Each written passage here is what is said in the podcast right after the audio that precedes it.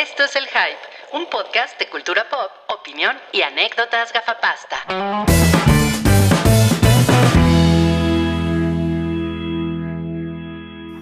Hola, buenas noches, ¿cómo están? Bien, ¿y tú? Bien, gracias. Ah, qué bien, ¿eh? Uh. Bonito. Hola, hola. Hola, ¿cómo están? hola, ¿cómo están, muchachos? Hola, chavas, ¿cómo están? ¿Qué es esto? ¿Sex Están- and the City? ¿El reboot? Es, es la hypa. ¿Están listas para la chisma que traemos el día de hoy? Eh, pues creo que, creo que mazo, ¿eh? Está buena la chisma, ¿eh? Sí, bastante. Ok, vamos, vamos a hacer algunas, algunas introducciones. Eh, está Santiago.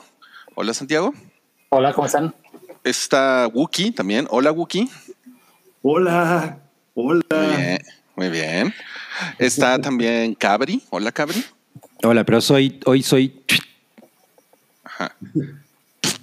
Y eh, Así llaman. se, va- se va, Call me se va a unir, se va a unir eh, Salchi en como en 12 minutos. Se va, se va a unir. Porque está en el tráfico. Porque, porque acaba de ver Spidey, ¿no? Pero porque la dos, ¿no? La de Raimi. Ajá, Acabo de ver la primera. Fue, fue el autocinema Coyote a ver una de las Spidey primeras. Oigan, no, pues le, y le, le- le queremos mandar un, pues, un, un gran saludo a los valerosos, eh, pues, a las valerosas personas de, que están acompañándonos el día de hoy en vivo, porque en este podcast, que es el 409, vamos a, vamos a platicar con spoilers de Spider-Man sin camino a casa. O sea, va a ser el spoilerverse. Va a ser, va a ser, el, va a ser un spoiler boiler esto. O sea, por, por lo menos el 50% del programa va a ser un spoiler boiler y después vamos a hablar de otras cosas. Vamos a decir spoilers de Agretsuko, vamos a decir spoilers de La Casa del Perro, ¿cómo se llama? Este, La, la casa del perro. ¿qué es el eso? Camino del Perro, ¿cómo The se llama? power of the dog. El poder del El, perro. el poder del perro. Vamos a decir spoilers de, de, de Sex and the del City sexto 2. sentido. Spoilers, está de la verga Sex and the City 2. ¿Ya la viste? ya, vi, ya vi los Pero no se llama Sex and the. City 2, ¿no? Se llama We Are All Right. ¿O cómo se llama? Just like that. Just Se like llama that. City and the Sex. Sería Sex and the City 4. Pues Kim, Kim Cattrall, ¿a Sí, quién le sí, importa cierto. esa serie? Sí, es cierto. Bueno. Charlotte estaba bien guapa. Bueno, ahorita vamos a hablar de eso. Ahorita vamos a hablar de eso. Y eh, entonces, sí, sí va a ser con spoilers. Entonces, les estamos avisando de, de una vez para las personas que están en vivo, si se quieren desconectar, si no quieren, este... Eso, eso del tumor ya, ya pasó a ser lore del hype, ¿no? Agretsuko no tiene mames, un tumor. sí, Agretsuko tiene un tumor.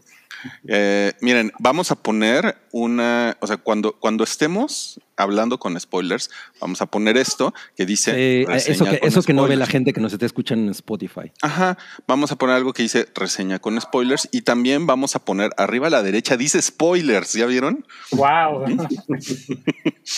Ok, y yo traigo mi encendedor de los spoilers también en la mano. Entonces, hay, hay muchas señales de que, de que esto es con spoilers, ¿no? O Sí, sea, que además has dicho la palabra spoiler 72 veces desde que empezó el sí, sí, sí, programa, así que sí, sí, sí, ok. Pero además, si, si no es suficiente con todo eso que les hemos dicho, además Toby nos preparó la siguiente cortinilla y después de esa cortinilla vamos a comenzar a hablar ahora sí de Spider-Man con spoilers, ¿ok?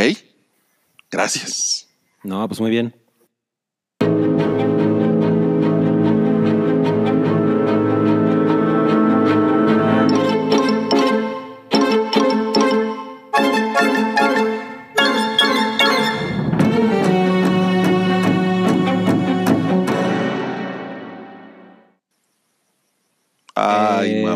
Ya, ahí estamos. Ok. Eh, bueno, Oye, es- eso de se habla con spoilers es como cuando, el- cuando Juanes traía una playera que decía se habla español, ¿no? Se habla español. se habla, se habla, se habla spoilers. En este programa se habla spoilers. Y pues, bueno, sí, miren, ya se están desconectando. Qué bueno, dice, lo escucho el domingo. Sí, mañana. Es que perfecto. tranqui. Gracias, gracias. Sí, ok. Adiós, Pati. Sí, sáltense esto. Muy bien, vamos a comenzar ya. Eh, Uki, tú eres el Oye, invitado ya. especial el día de hoy. Gracias porque yo me autoinvité, porque dije, oigan, ya la vi, ¿por qué no me invitan? Y, y vine a meter mis narizotas. Eh, Muy bien. No, pues este, yo quedé muy contento con la película. La vi ayer en la noche y evité todo spoiler prácticamente. eh, que había muchas cosas muy cantadas si uno ve eh, trailers o lo que sea, ¿no? Pero eh, me, me gustó mucho, mucho que la sala de cine en la que yo estaba se emocionó súper cabrón cuando salieron Andrew Garfield y Toby Maguire. O sea, todo el mundo aplaudió, gritó, estaba todo el mundo muy contento y eso me pareció una cosa súper chingona. Oye, ¿eh, Sí. ¿con, con quién aplaudieron más en tu sala? Eh, creo que con Andrew Garfield, ¿eh? Pero No, creo Lo que pasa es que es el primero que sale, ¿no? No mames, que- pinche, pinche generación de mierda, güey. No, la mía fue con Tommy Maguire. Fue que aplaudieron así, cabrón, cabrón. arrancó los audífonos. Es que, ¿sabes qué? El momento también donde se abrazan, eh, o sea, que están hablando, todas las conversaciones entre ellos eh, tienen muy buena química, la verdad. Entonces, como que la gente cada vez que salían se volvían a emocionar y no aplaudían, pero sí se oía como un, "Ah", ¿no? Como que todo el mundo estaba muy de, no mames, no mames, no mames, lo estoy viendo. Y eso estuvo súper chingón. A mí me gustó mucho la película. Se me hace que es, o sea, como que en esta película Peter Parker se vuelve Spider-Man, no un güey que era como, ah, es un güey que tiene poderes, pero como que en esta película sucede el, el gran poder y la gran responsabilidad, el peso de la muerte de alguien, ¿no? Que pues se le muere la tía May y está cabrón, y entonces, o sea, como que en esta cuaja toda la historia y el lore de Spider-Man, por fin este Peter Parker se vuelve eso, y eso me pareció bien chingón. ¿Sabes qué? Eso que dices está, está bien cabrón porque como que la, la- la crítica de las dos primeras películas, que, que es, aparte creo que es muy justa, es, es que este Peter Parker está como, está como, es como muy Es- tibio, está, ¿no? está como mal cocinado. Está Ajá, como o sea, rebajado. Está Sí, porque incluso a mí lo que me pasaba en la- desde la primera es que depende un chingo de Iron Man, ¿no? O sea, es como que se siente que si Iron- sin Iron Man ese Spider-Man no existe. Es, es como un MacGuffin de Iron Man, Pues prácticamente. es que es como un güey que es como el trainee de Iron Man, ¿no? No es Spider-Man. Y Exacto. acá como que por fin sucede eso muy cabrón. Y Sí, ya sí, se sí. vuelve- Y acaba siendo una película bien pinche triste. Sí, o sea, no así de, mames. güey, no mames. Está muy triste, pero está muy chingón. Tiene Ay, ese. no, o- yo no o, quiero o sea, que- cuando, cuando, cuando suceden esas cosas, o sea, justamente como esta, eh, como paso eh, a la madurez de, de Spider-Man, es como inevitable que pasen cosas culeras, Me ¿no? dijeron que me están viendo un pezón. Y, y entonces, lo, lo que sucede con el primer Spider-Man es que al tío Ben se lo chingan, pues, en la primera parte de la película, ¿no? Ajá. Y al segundo Spider-Man, ah, a la, la novia le desnuca bien culero al final de la segunda película, ¿no? Pero este güey, a la mi- pues, podemos decir que a la mitad de la tercera película, pues, spoiler, se muere, se muere la tía May y está, está bien cabrona esa escena, ¿no? ¿Tú, tú, Sí. cómo, ¿Tú cómo viste, Santiago, esa escena? Yo, la verdad, no, bueno, eh, ese fue uno de los spoilers que, que vi antes. O sea, no, no sabía cómo pasaba, pero ya sabía que pasaba. Y aún así, en la construcción de la escena me gustó un chingo. Sobre todo porque, o sea, ella está haciendo algo por ayudar a Spider-Man. ¿no? No es que estaba ahí de utilería, no es que este, le pasó un accidente así, le pasó un coche y le atropelló, no. Fue algo que estaba haciendo una cosa útil, estaba ayudando, tiene mucho peso en la trama. Y después, este, me gustó que no enseñaran la herida, o sea, porque hubiera sido, no sé, demasiado cantado, sino que poco a poco es como se fue desvaneciendo y eso me gustó un chingo. Ah, Hay un, ah, hay un twist aquí.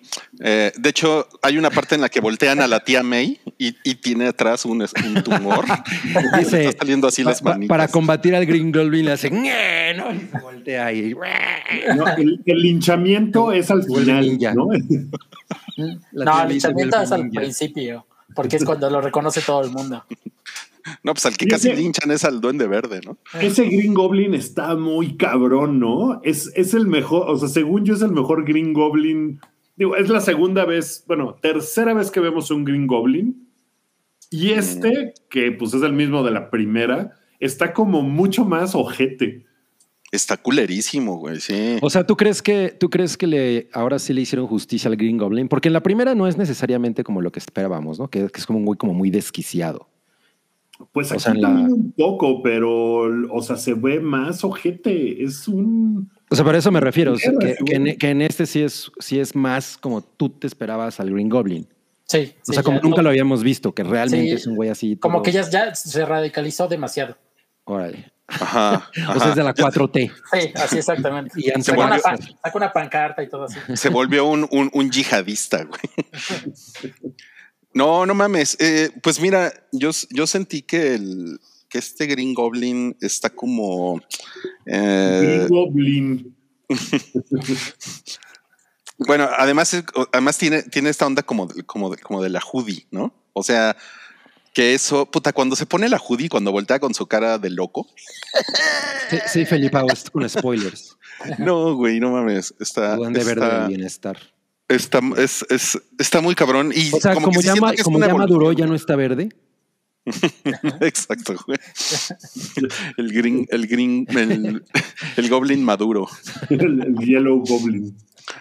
Sí, como que sí, sí, sí evolucionó el güey, ¿no? A volverse más ojete, ¿no? Porque además una cosa que había como en la primera, que sale todo el tiempo con la máscara del Green Goblin rígida, Y, que eso había sido, me acuerdo, una, o sea, un punto que los fans no estaban como muy de acuerdo porque era de que no, pero este güey lo que es es como la personalidad, no es nomás la máscara y tal. Y aquí como que destruye la máscara y es como de, bueno, ya, o sea, el Green Goblin ya no necesita la diferencia entre la cara de, de, de y la del Green Goblin, ya son el mismo güey. Entonces, eso está chingón.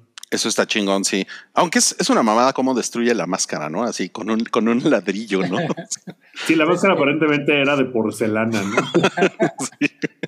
Eso está, eso está muy, muy, muy estúpido. Era como la del malo de James Bond. Yo vi, yo vi la, yo vi la, la reseña en TikTok de, de- del Salón Rojo y supongo que esto tiene que decir con lo que él decía, nos lo pone aquí Sergio. Ayer en Filmsteria dijeron que la película tiene un gran problema de tipo moral relacionado con la tía May, pero no dijeron más para no hacer spoiler. ¿Ustedes notaron algo como un conflicto moral? Pues, pues sí, ¿no? O sea, en realidad ese es el conflicto. O sea, eso es lo que hace que Spider-Man madure y se vuelva Spider-Man, porque hay un momento en donde dice, ah, estos güeyes llegaron al, al- a mi universo, pues mándalos a la verga, ¿no? Mata, o sea, se van a morir, pero pues no es mi pedo. Y la tía May va y le dice, no, no mames, tienes que ayudarlos. Y eso es lo que desencadena todo el desmadre, porque uno podría pensar, Salchi, Hola, Salchi. Salchiman, Lo, Salchiman. lo- lo lograste. Eh, Lo logré.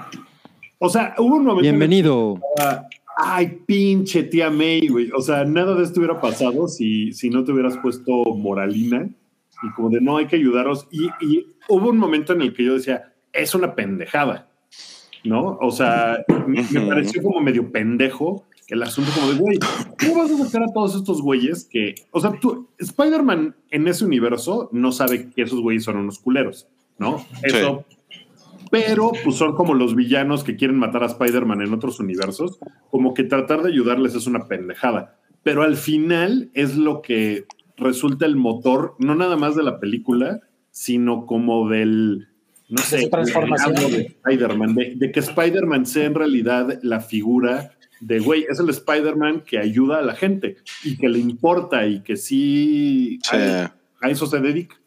Quiero llorar. Oye, es que, mira, eh, Salchi, para, para darte contexto, eh, está, es- está- estamos hablando con lo, con lo que empezó Wookie fue que en esta película Spider-Man como que deja de ser la, la- la perrita de Tony Stark y hasta que ya, y finalmente como que adopta su lugar como Spider-Man. Aquí ya se convierte en el verdadero, en el, en el amable vecino, ¿no?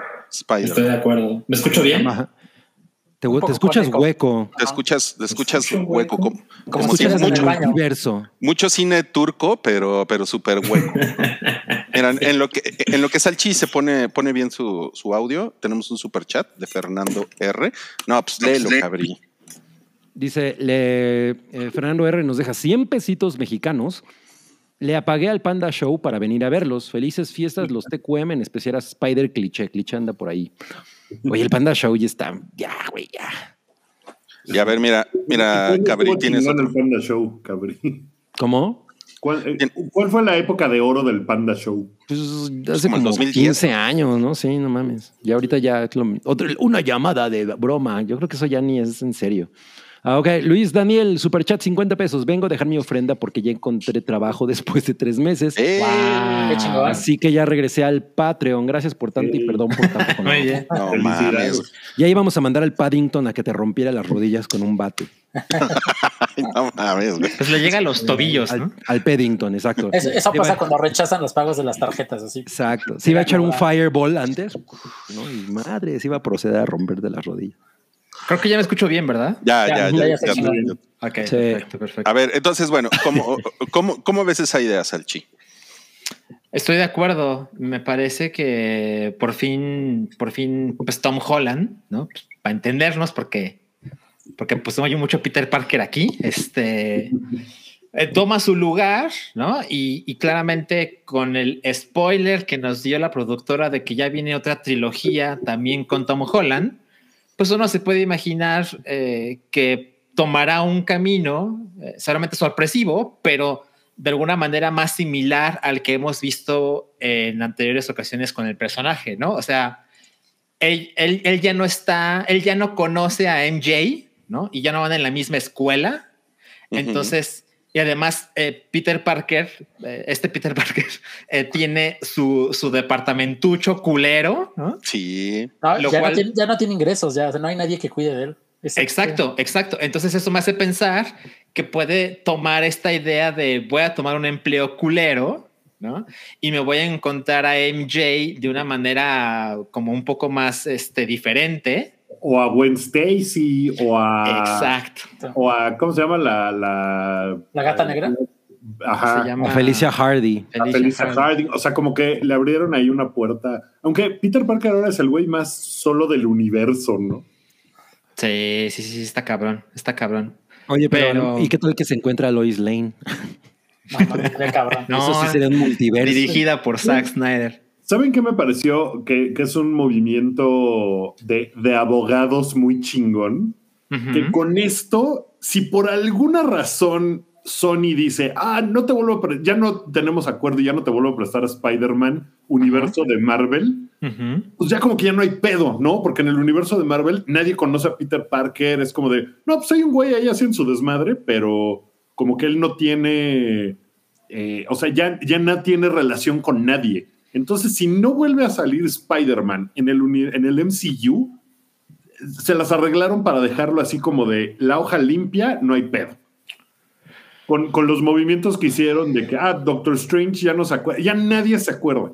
Ya, Yo- si lo quieren volver a meter, pueden, porque pues siempre se puede, ¿no? Y es como de que, ah, no mames, Spider-Man. Pero lo dejaron ya limpiecito para volver a empezar si quieren. Estoy de acuerdo, o sea, la- narrativamente las cosas están ahí, pero viendo los números que va a hacer esta cosa, dices, güey, el siguiente paso es métanle a Iceman y a Estrella de Fuego y hacemos otra vez un pinche dineral, ¿no? qué horror. bueno, Pues, pero que va salga enjambre. no, o sea, la película va a ser una cantidad de dinero Sí, brutal. O sea, que no se ha visto evidentemente en los últimos dos años, pero pues Claro. Seguramente va a llegar a los dos mil millones de dólares recaudados. Bueno, no sé porque China creo que no la estrena, pero igual va a ser un dineral. ¿no? A mí me da gusto porque evidentemente en la industria del cine, o sea, los, los cinemas, ¿no? Evidentemente se ha ido al carajo. Y no mames, o sea, si puedes hacer dinero co- con, esta cosa, todo- de alguna manera lo que has perdido, pues adelante, ¿no? Ayer en México, no sé, no sé si eso lo puso alguien de ustedes o lo leí en otro lado, pero eh, que en México, en Inglaterra recaudó 10 millones de dólares ayer ah, sí, lo vi, y en México recaudó 9, que es un 9 récord. millones de dólares. No No mames. mames.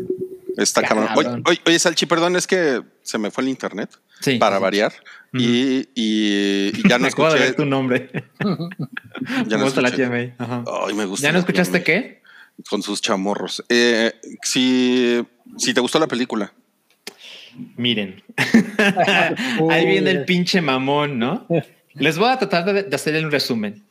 La verdad, no creo que sea una gran película.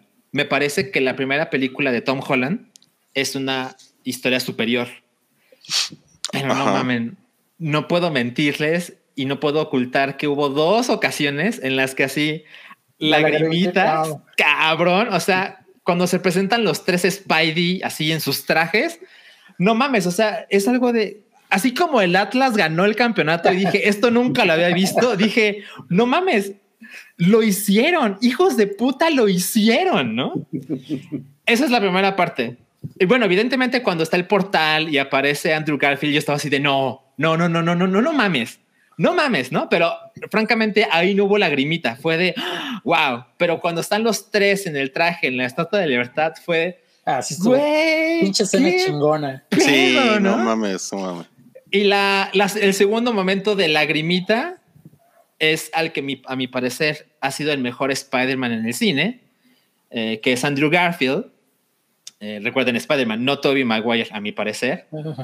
La escena donde MJ está a punto de morir y él la Ah. rescata, güey, no mames. O sea, a mí me parece que la muerte de Gwen Stacy puede ser la escena más cabrona de Spider-Man en el cine.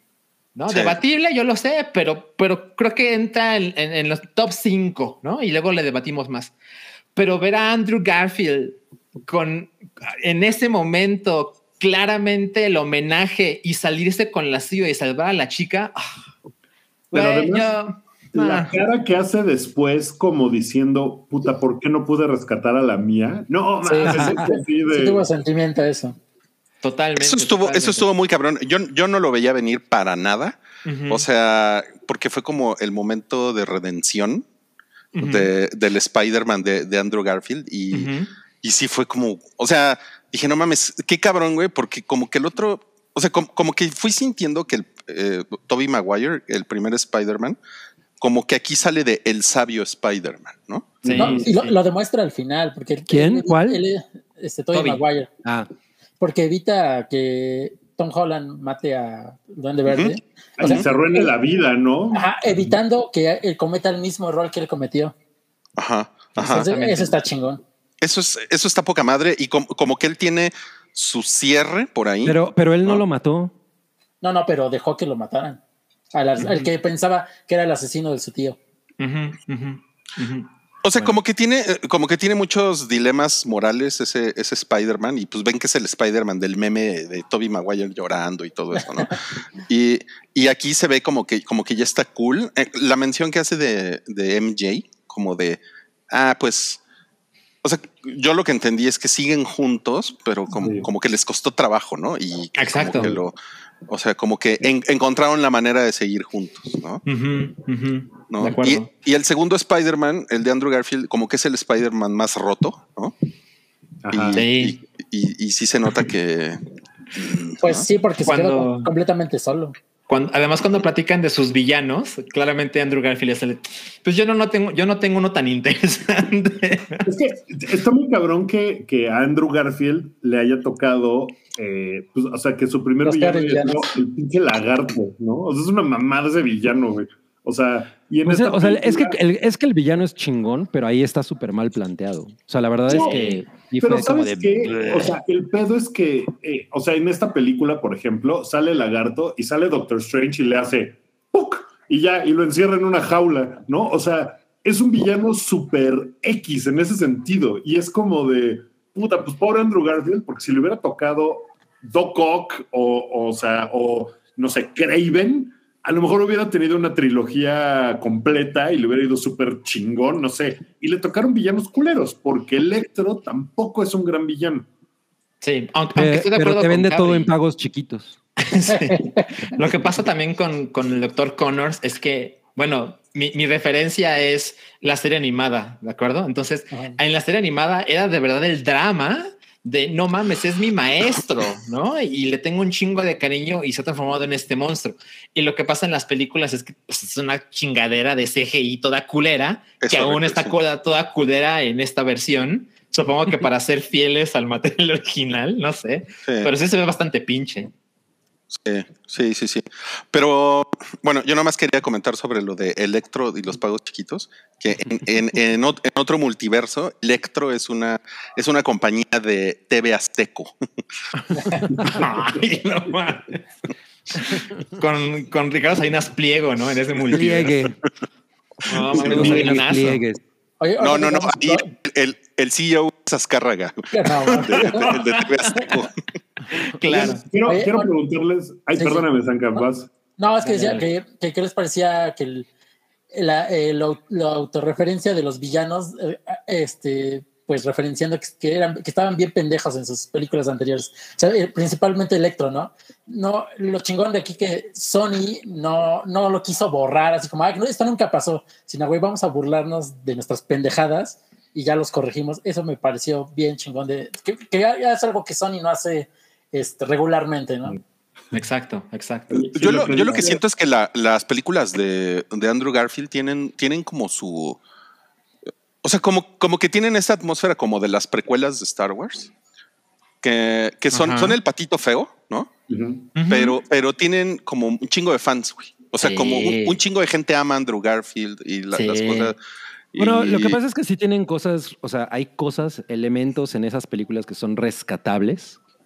No, uno de ellos es Andrew Garfield, que lo hace muy bien. A mí Emma también, digo, obviamente Emma Stone pues, es encantadora como, como que- Mary Jane. lo- lo que decía, lo que decía es un gran Spider-Man, pero es un terrible Peter Parker, porque el güey Sí. nunca se la crees porque es demasiado guapo, demasiado cool. O sea, no Pero hay, una, sí hay una poner a encarnación de. Spider-Man en los 90 que es así. O sea, que es como más guaysas y, y cagadillo. Pero efectivamente no, es, no es mi Spider-Man. Oye, pero como que se, se justifica, o sea, ya después de ver el multiverso, o sea, verlo en el multiverso, como que puedes entender, ah, pues es que es un Spider-Man diferente, ¿no? Porque Claro. es, porque es de ti- Tierra Ah. 424, ¿no? Y, y- y- y- y- y yo incluso sentí la- las películas de Andrew Garfield mm, eh, mejoraron gracias a esta película, güey. Como que de alguna No, manera. Sí. No, o sea, todas. De me- mejoraron la- la- los cierres de todos, porque Hasta la 3 de Raimi. No, sí, porque, es- bueno, no, no la 3, sino la historia de ese Spider-Man, porque no teníamos un cierre, ¿no? Todo fue, cortaron los proyectos eh, abruptamente. ¿Te acuerdan que iban a empezar a producir la 4 y de repente la cancelaron? Igual, igual con lo de Andrew Garfield, que iba a haber la 3 y también de repente la cancelaron. Entonces, esas historias no tuvieron cierre y aquí les intentaron dar un cierre que me parece bastante satisfactorio. Sí. Oye, sí, lo que dice Fernando R de el Spider-Man negro. Gran Sí, chiste, Ay, ¿eh? güey, ¿no? Gra- gran momento, ¿eh? No mames. O Y también lo que decía Carla en el comentario anterior de cuando le dice Tobey Maguire, you're amazing Sí. a, a Andrew Garfield, es increíble. O sea, Sí. tiene una cantidad de fanservice que, que Cabrón. creo Ah. que la mitad del fanservice está ahí por ser fanservice, pero la otra mitad sí le sirve a la trama. O sea, sí, Sí. sí ayuda a que los personajes se, se entrelacen mejor y, y- y eso está muy chingón. Por ejemplo, cuando este William Dafoe dice su frase célebre de que yo también soy una- un, una- un tipo de científico, ya qué chingón. eso está La verdad es que William Defoe siempre se la traía para ser el mejor actor en cualquier cosa que salga, ¿eh? Hasta en Speed 2. Sí. Oigan, quería yo preguntarles del. Bueno, primero, nomás como side quest, eh, ¿están viendo Hawkeye? Sí. Sí, Sí. totalmente. Todos menos yo. ¿Vieron el último episodio de Hawkeye? No. O sea, el de ayer. Me, me- De me ayer. parece un gran movimiento lo que hicieron. Ajá, es Pero que. no, es- pero, no vamos, pero no vamos a hablar con spoilers de, Ok, de, de Hawkeye. de- de Hawkeye. No Pero me quería saber dicho. para ver si Hawkeye. Pero bueno, ¿qué les pareció el cameo de, eh, de Charlie Puta, a mí me, me encantó, güey. El de Matt Murdock. Ajá. No mames, güey. chingón, O sea. No, no esperaba que fuera así de rápido y tan de, de frente. No, así, ahí está. chingada. No, no la tisearon siquiera. Sí, sí fue de. Exacto. Uy, qué Verga, ¿no? güey, ¿qué está Ahí, está, ¿no? Y la verdad es que dije, no mames, el pinche internet tenía razón, porque la gente se puso a analizar la habitación, la lámpara, el librero, los libros, y dije, ay, Ah, no, mira, eso que dices que el internet tiene razón. Mames, yo, yo era de los más este, escépticos en cuanto a todas las teorías que había. No mames, qué chingón que me equivoqué en, todo eso. Y, pero lo más cabrón es que casi todas las teorías se hicieron realidad de alguna forma, porque siempre había imágenes de, por ejemplo, de los tres Spider-Mans hablando de, de las de la del- ¿cómo se llama? De la telaraña. De las telarañas. Ah, Eso era un meme y se hizo realidad ahí también. No, bueno, ¿y se acuerdan de cuando salió el tráiler y se ve que el lagarto algo le pega? Sí. También. Y la Sí. gente así de, no, es que ve, le borraron el Spider-Man. Y luego estaban los que, ay, pinches necios, ves lo que quieres ver, ¿no? Y mira, era Sí, sí. real. Claro. Lo que pasa es que había un camino que yo creo que ahorita es muy peligroso para los estudios, que es el de Game of Thrones, que las teorías de los fans era, Se fueron muy vuelven- Se vuelven canon. que, ajá, de lo, lo- que lo que viste, ¿no? Sí, Y aquí- o sea, se vuelven parte del guion, ¿no? Que es lo mismo que le pasó a Lost, por ejemplo, hace más años. O sea, y es un problema de que caigan en eso de que no, bueno, vamos a hacer lo que la gente quiera. Exacto. O sea, pero, pero aquí salió, aquí salió muy bien porque yo creo que aquí todo el mundo está contento.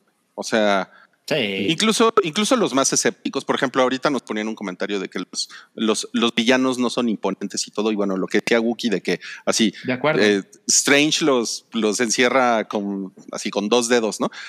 Pero, pero por otro lado, los el Lord de Spider-Man es son, son- son villanos que no son cósmicos, no son como son Exacto. villanos, Sí, son villanos de barrio. del día a día, exacto. Eso es lo chingón. Para mí lo Y eso, chingón eso es lo chingón, ¿no? También, o sea, tienen sus dilemas son totalmente otros. Le- Sí. Leí yo una, una reseña que decía que, que eso lograba muy bien porque eran, era un Spider-Man a nivel de calle, pero con implicaciones cósmicas, ¿no? O sea, en los pedos en los que se mete, pues sí tienen implicaciones como muy... eh, que como vimos al mero final de la película, pues que van a repercutir en Doctor Strange, ¿no? En la secuela de Claro. Doctor Strange y que va a hacerse, pues va, de ahí va a romperse algo y va a hacerse un desmadre. Y es como un poco por culpa de, de esto que pasó con Spider-Man, porque Spider-Man no deja de ser un güey que es un adolescente que hace pendejadas. Y eso también me parece chingón, porque son adolescentes siendo adolescentes, ¿no? Sí. Como que tienen sus momentos de ser adolescentes y de ser pendejos e inexpertos e inmaduros. Y eso también es parte del Peter Parker que, que- que a mí me gusta. Pero Toby Maguire no era un adolescente cuando hizo de Spider-Man. Pues no. Era pero tan adolescente como Dylan McKay era adolescente. en Como hello, fellow guys, ¿no? No, el, más el más adolescente es Tom, Holland, ¿no? Sí. Sí, claro. Totalmente, Sí, totalmente. ese güey sí empezó chavillo. Oigan, eh, eh, espérenme que tenem- tenemos un super chat, pero no lo puedo poner en pantalla porque se me fue el internet. Ok. Y dice Alejandro González, super chat para decirle a Wookie que amo verlo aquí y para que ya no se vaya nunca del podcast. Ah, Ah, No, nunca. Mira, si estrenan una película Corazón de de- Spider-Man cada semana, te prometo que aquí voy a estar. no, No, ya pues todo ya, ya mundo no sería especial, ¿no? Sí, es- viene O viene Matrix podemos- la próxima semana. Podemos hacer un, un Big Brother en casa de Wookiee, ¿no? Nunca apagamos las cámaras y a ver qué aparece. No mames, güey. No mames. Qué invasión a la privacidad. Bueno, eh, vamos a regalarle un, un- un corazón de Peña Nieto a Alejandro. ¿Qué suena? Todo podrido. Hay como un zumbido ahí. Yay. Yo no lo escucho. lo escuchas. Dice, dice Jack Fan. No. Un, dine- un dine- dinerario de mi aguinaldo para quienes acompañan cada jueves mientras manejo en Uber, Mm. aunque me califican mal por el lenguaje del Ruiz. Ándale. Tres estrellas. No, Ay, pues, Venía escuchando un podcast. Pésimo servicio. Sí. Sí, ¿eh? Mira, Yo sí, yo sí te calificaría mal. Sí, si los califico mal cuando vienen escuchando al Panda Show. Qué chingo que nos haga promoción, eh, porque la gente nos conoce así. Qué padre. Mm. está, está poca madre. Bueno, a ver, Santiago, ahora tú dinos. Dinos tu opinión general de la película. Eh, mire, yo como decía Guki que este, este Spider-Man, y como muchos tenían razón, no se había ganado tal vez su lugar. Para muchos era el peor. A mí me gustaba, pero sí, Andrew Garfield para mí era el, era el mejor. Creo que eh, no creo que la jugada de Sony haya sido eh, desde un principio presentar todos los tropos de Spider-Man al final de su trilogía, que se me hizo un mo- movimiento muy chingón. Ya saben, la, la muerte de, de la figura paterna, por así decirlo, que no, que no es eh, eh, Iron Man, sino era la tía May. Este, acá también no se hace mención alguna a Iron Man por nombre, nada más se ve su tecnología, que eso también era el gran, su gran problema. Eh, y creo que la queja más común era que este Spider-Man no tenía los problemas de inherentes a él, que es su gran, su gran, este, como su propio, su más grande enemigo era su, su, él mismo, no o sea, su identidad secreta, que no le, bueno, que no le, que no hacía cosas de adolescentes, que no, que no trabajaba, este, y todo eso aquí se le dio un peso, se le dio una justificación, y eso creo que hace que este Spider-Man ya está a la altura de los otros. Por fin, ya al final, por así decirlo, se puso a ese nivel y es lo que más me gustó. Y, me gustó más que toda la, espectacularidad que es la película, ¿no? Ya saben, los madrazos, la, la, pelea final, este, los grandes momentos íntimos de los tres Spider-Mans que también qué disfrutables son. Esas pláticas ahí pequeñitas, pero les dieron un, un gran, este, un gran peso y mucho tiempo, creo que más de lo que esperaba. Y yo así salí súper contento. Digo, yo era de los más escépticos, pero sí, como dije, es, me, me da mucho gusto haberme equivocado tanto esta vez. No, pues el más escéptico es Cabri, ¿no? Sí. Pues sí, estoy, estoy escéptico. ¿Ya, ¿Ya te están dando un poquito más de ganas de verla? Pues en realidad tengo las mismas ganas de verla. Cero. No, no, es que no son cero, pero no es una cosa que me turbo emocione. O sea, la voy a ir a verla como fui a ver Mortal Kombat, la verdad. no, pues. No, wow. No se diga más. Okay, okay, okay. ¿Saben, ¿Saben qué otra cosa tiene que, que, que, me gustó? O sea, tiene, tiene muchos cierres de muchas cosas de lo que venía sucediendo con. Pues el cierre de la máscara de Spider-Man. ¿no?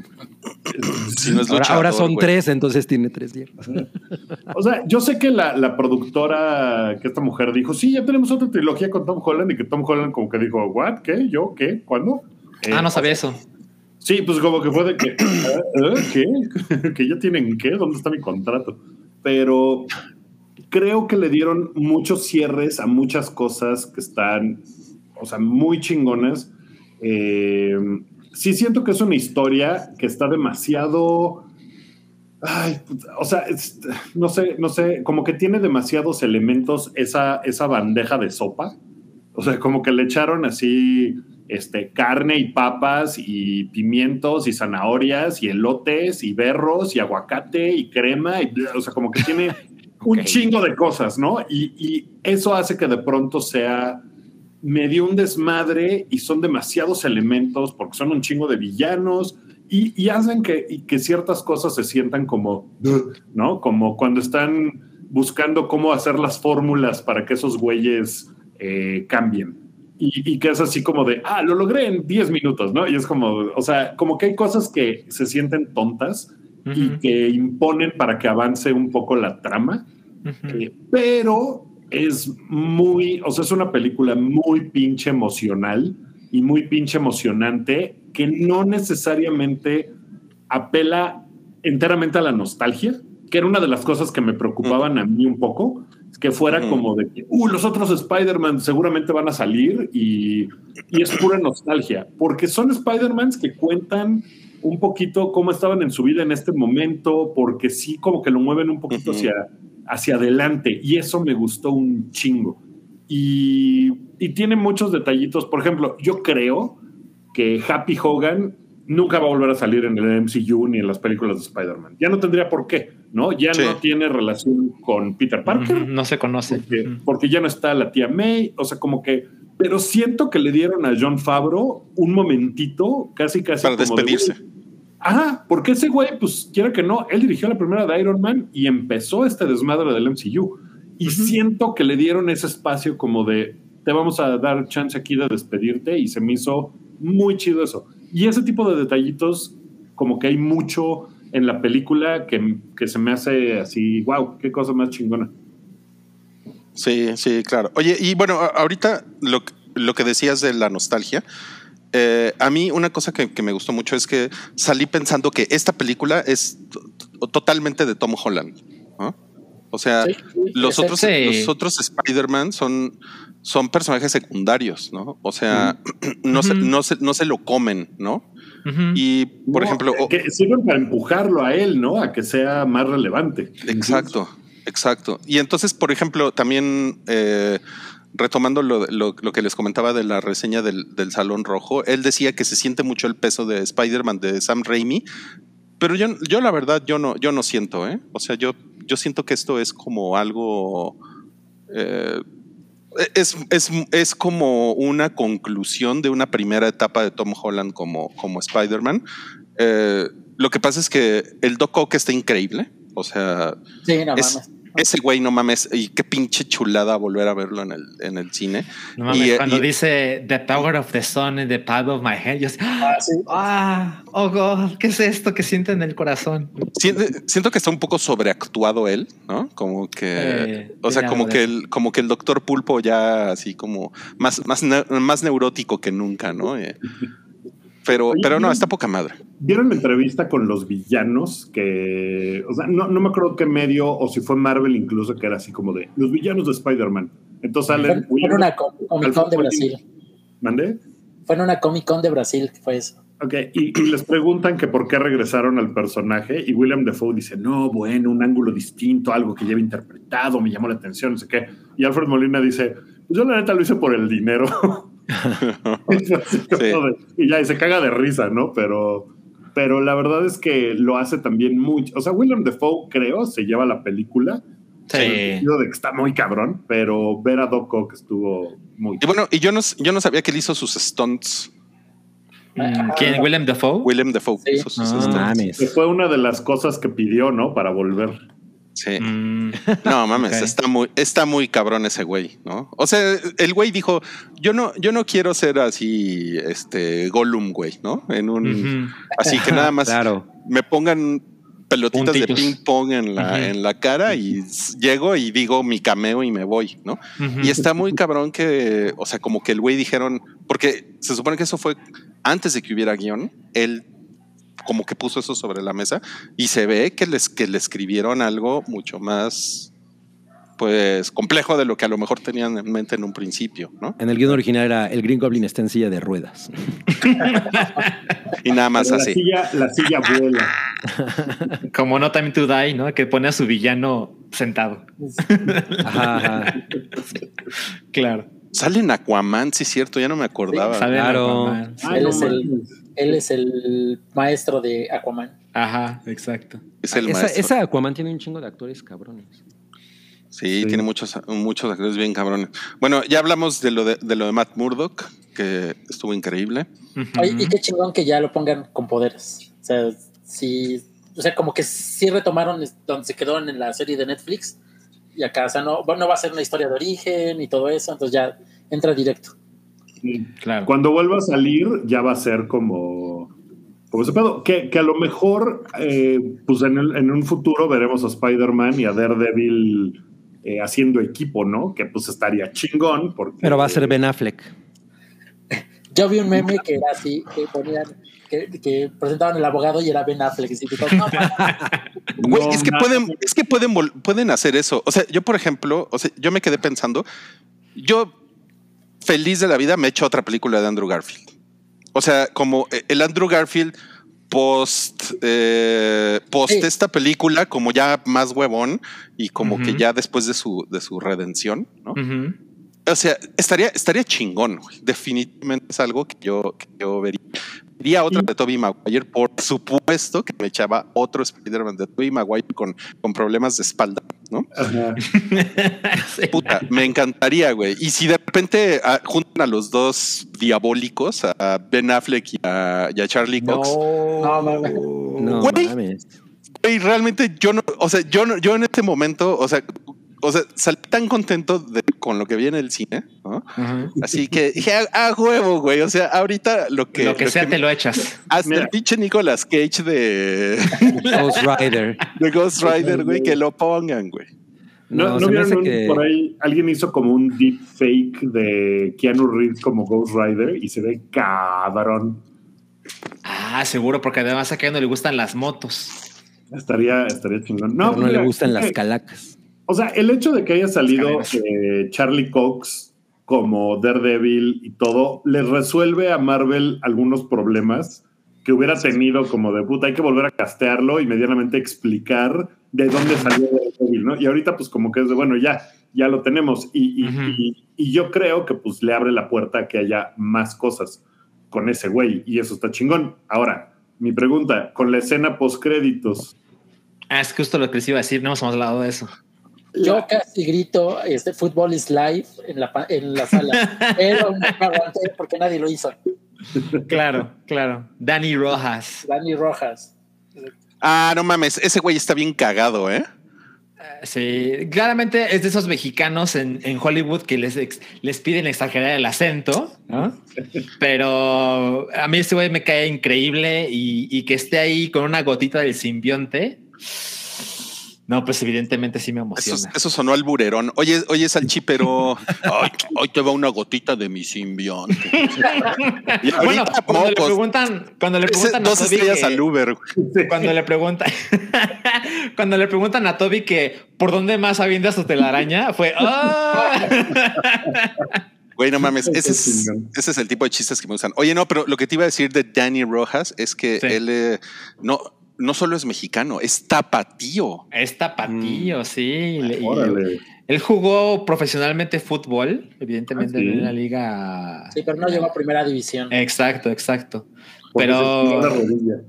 ajá, exactamente, exactamente. Pero sí, está, está poca madre, ¿no? ¿Quién se hubiera imaginado ahí a, a Tom Hardy en, en, en- en México, ¿no? con, Con Dani Rojas?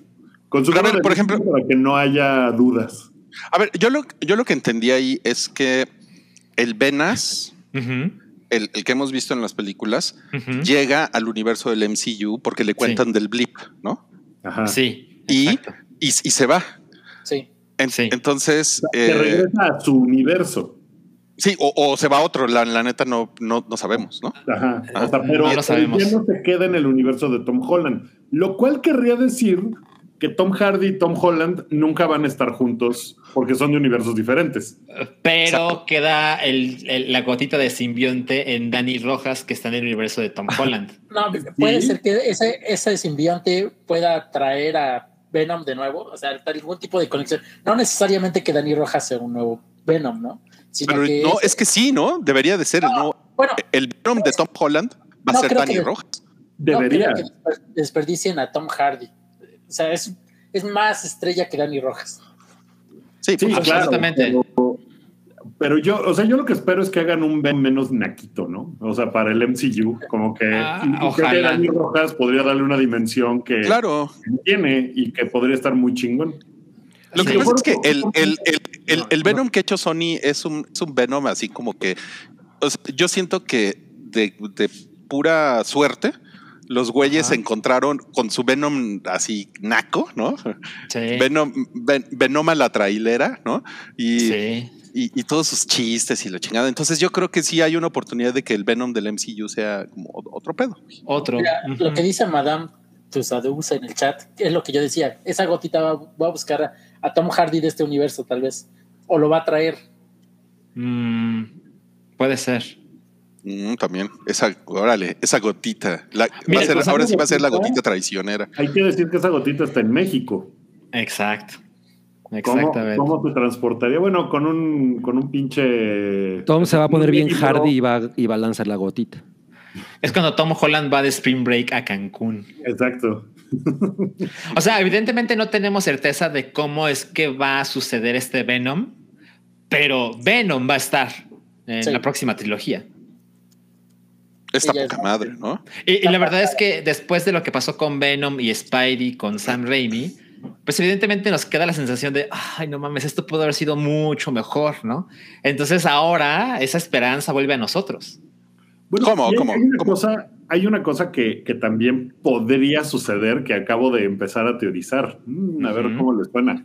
Hay un momento en el que Andrew Garfield dice: No mames, yo nunca me he peleado con un alien. ¿Qué pedo? Me gustaría pelearme con un alien. Yo quiero Sí. pelearme con un alien.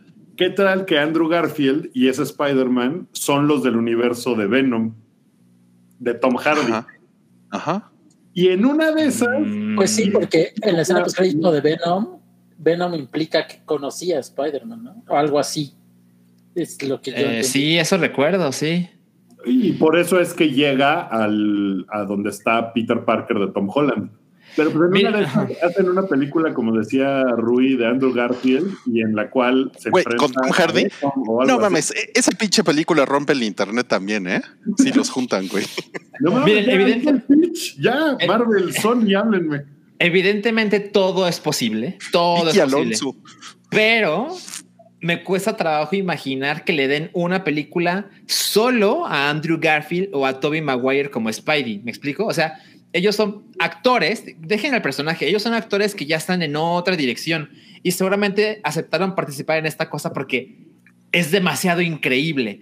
Pero me cuesta trabajo creer que le hagan una película solo a Andrew Garfield para que se madre con Venom. Pero es que, por ejemplo, él, él necesita cerrar su trilogía. O sea, yo, yo creo que ahí No, porque ya no como- sería trilogía. Pero lo que acabamos de ver es un espectacular cierre. Pero, pero no es su película. O sea, lo- o sea, No. Porque todo, porque lo que, lo que yo creo que muchos fans sienten es que Andrew Garfield no le hicieron justicia porque le cancelaron su trilogía, ¿no? Entonces, o sea, o sea, si yo fuera el güey que se acerca con el agente de Andrew Garfield, yo le diría, güey, este es el momento ahorita de que cierres tu trilogía, ¿no? Y, y güey, si pasó el Snyder Cut, yo no veo por qué no pase eh, la tercera película de Amazing Spider-Man. O sea, Es que la verdad. Para la tele. Con el, con el- pa- directo a DVD. eh, con, No, lo que vimos el, el. Snyder Cut y esta película, lo que dices el chiste, de verdad ahora sí como que todo es posible. O sea, esta película de Spider-Man hace cinco años, o sea, nadie nunca, ni la persona más del internet que inventa mamadas, le hubiera podido escribir así, pues. O sea, y lo que pasó y cómo lo lograron está muy cabrón. Entonces, yo estoy de acuerdo con Rui, pues sí sería un gran momento, porque lo último que vimos de ese Andrew Garfield, Spider-Man, es ese güey roto, destrozado, porque se murió Gwen Gwen Stacy. Gwen Stacy. y pues no tuvo un momento de redención. Y en esta película, pues un poquito lo tiene, pero no es con su gente. Entonces, yo no vería, o sea, que a lo mejor en, a lo mejor ni siquiera es la película de Andrew Garfield de Amazing Spider-Man 3, a lo mejor es. Venom 3, donde sale ese güey, ¿sabes? Porque además, pues pusieron muy en claro que Tom Hardy no es del mismo universo que Tom Holland, porque Tom Hardy se va de ese universo al final. Entonces sí podría ser del universo de ese Spider-Man. exacto. Y ahí creo que exacto. podría ser una cosa pues, chingona, ¿no? The Amazing Spider-Man versus Venom. Y, y por- y por- y- y es lo, o sea, yo, yo lo que siento es 2029. que, es que Venom, o sea, Venom ha sido un gran éxito para Sony, Cabrón. ¿no? O sea, ha sido, ha sido un vergazo. Entonces, Sony no tiene ninguna necesidad de mover a Venom de donde está, güey. O sea, Sony puede seguir con la misma fórmula. Sí. Y, si hay, y si hay otro Venom, chingón, güey, porque ya puede haber otro Venom. Recordemos que Sony cedió a Spidey en parte al fracaso de su propio Spider-Man con Amazing Spider-Man. Claramente Venom, como dice Rui, no tiene necesidad de moverlo de estudio porque le está yendo poca madre tal y como es. Ajá, Y se exacto. quedan con todo el varo, ¿no? Mientras que, por ejemplo, con esta película, pues van a dividirse los dos mil millones de dólares que va a ser. No creo que haga tanto, la verdad. No, ver, miren, sí, porque, ten- no está, porque no está China, pero.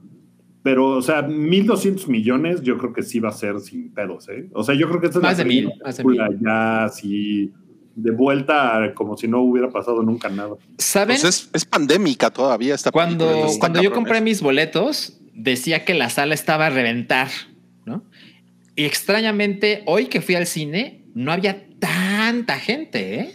¿Les Ah, pasó eso- igual? Eso fue porque se cayeron los servidores y mostraba, Ah. mos- mostraba el anuncio. Se hizo un no había boletos porque no podía. Mm. Pero ya después, por ejemplo, yo por eso alcancé el día del estreno, porque los compré hasta el martes, que ya no había tanta gente tratando de entrar y ya se había despejado lo que. Ya había En la, en la sala en la que yo estuve sí estaba, estaba toda llena, pero también he leído gente que dice que fue a cines que tenían salas de, digo, asientos de COVID. Eso, es- Ah, eso, ah. eso suena muy mal, suena como que O llegas. sea, o sea, te sentabas en ese asiento y te daba COVID. había, había, había agujas con COVID ahí. Bienvenido al club del COVID. Y que, lo, y que los tenían con así como separados y todo, y que de todos modos llegaban güeyes a sentarse ahí.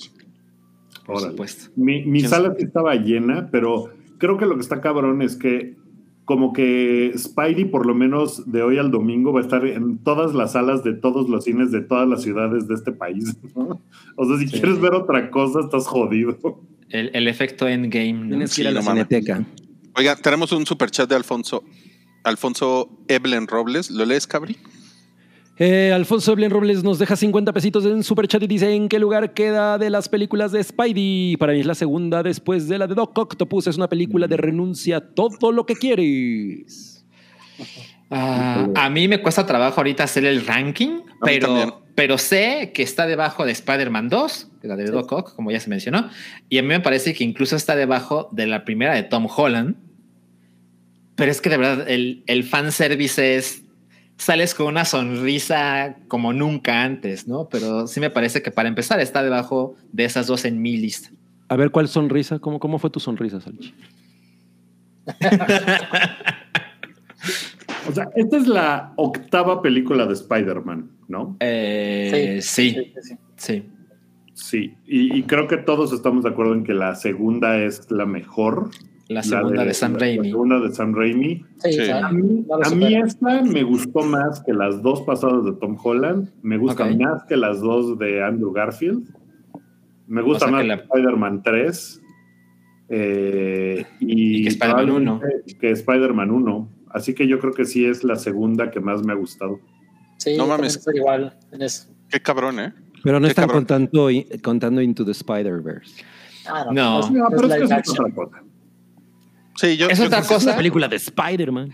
pero a mí me parece que si, nos, si la incluimos, Está Into the Spider-Verse es primerísimo lugar. sí, no, sería la- primero la 2, luego Into the Spider-Verse. Mm, No, no, eh, no en mi libro. No, yo, yo tampoco. Yo también la pongo Ándale. arriba, arriba. Híjoles. No mames, no mames. Está muy cabrón eso. Ahora, ¿cómo, cómo, cómo se sienten con, con, pues, clásico? Se veía venir en, en, en internet. Hay gente peleándose por el tema de los spoilers.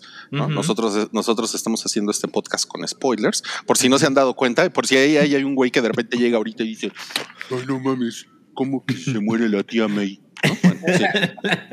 Así es, así es. Pero eh, yo veo, yo veo como mucha indignación con todo el pedo de los spoilers y como, o sea, como que es un, o sea, como que siento que el, el meme ese de deja, deja que la gente disfrute cosas. O sea, como que Sí. ahorita está muy, muy justificado porque no puedes, no puedes esperar que Spider-Man ahorita en el año 2021 sea igual que en el año 2001. Hay, hay, han pasado muchas cosas, hay muchas referencias ya. O sea, el universo de Marvel, independientemente de los estudios, ya, o sea, ya se está cruzando, ¿no? Con, con muchas, eh, pues, referencias. Entonces, o sea, que puedan jugar con eso y que puedan poner un, un chiste de una película de hace 20 años y que un mocoso de 15 años lo entienda y se ría. Güey, o sea, para mí es un, es, es un gran momento cultural eso, güey, porque es como, güey, o sea, lo han hecho muy bien. La, Eh, en mi sala, cuando aparece, no me sorprendió cuando aparece Andrew Garfield, pero cuando aparece Tobey Maguire, había bastantes adolescentes en mi sala que el corazón se les estaba saliendo, ¿eh? O sea, no es una cosa de viejitos que... No. No, no, no, para Mm. nada. Pero mira, Viejito. volviendo a lo de los spoilers, creo que es, o sea, evidentemente yo sabía que la película se estrenaba a X hora y decidí no meterme a Twitter, ni a Instagram, ni andar pendejeando por YouTube durante el día hasta que no viera yo la película. Hay cosas que son medio inevitables, pero también hay un montón de banda bien culera que lo hace muy a propósito. O sea, vi muchos posteos que eran, no debiste haberte metido a internet si no querías saber que la tía May se muere, que no sé qué, que no sé qué, toda la lista de spoilers, que nomás es por chingar. Y eso Sí. me deprime mucho, porque es como de, era más, te, te costaba menos no escribir nada, ¿sabes? No ir a chingar. Y el Claro. espíritu de ir a chingar poniendo spoilers, eso me parece... No, pues eso, pero es la naturaleza humana. Sí, O sea, eso Sí, es inmensamente inevitable. Y, y pues sí es como de, como de, güey, o sea, puedes caer en un spoiler por alguna razón que, que no querías o alguien te lo dijo pensando que ya la habías visto, no sé. pero ese afán de ir a chingar a la gente de algo que pues claramente es importante para ellos, pues sí me parece muy, muy, muy triste y una de las peores cosas que hay en el Internet. No tanto porque, uy, me spoileró y te arruinó tu peliculita del superhéroe pendejo, sino es por el espíritu de la gente que lo hace. Ahora, a- ahora ¿sabes qué? A- Hay, hay mucho comentario sobre, sobre tu peliculita del superhéroe pendejo también. O sea, porque creo, porque creo que también hay como eh, es, es esta idea de eh, y bueno, he leído mucho sobre Scorsese, ¿no?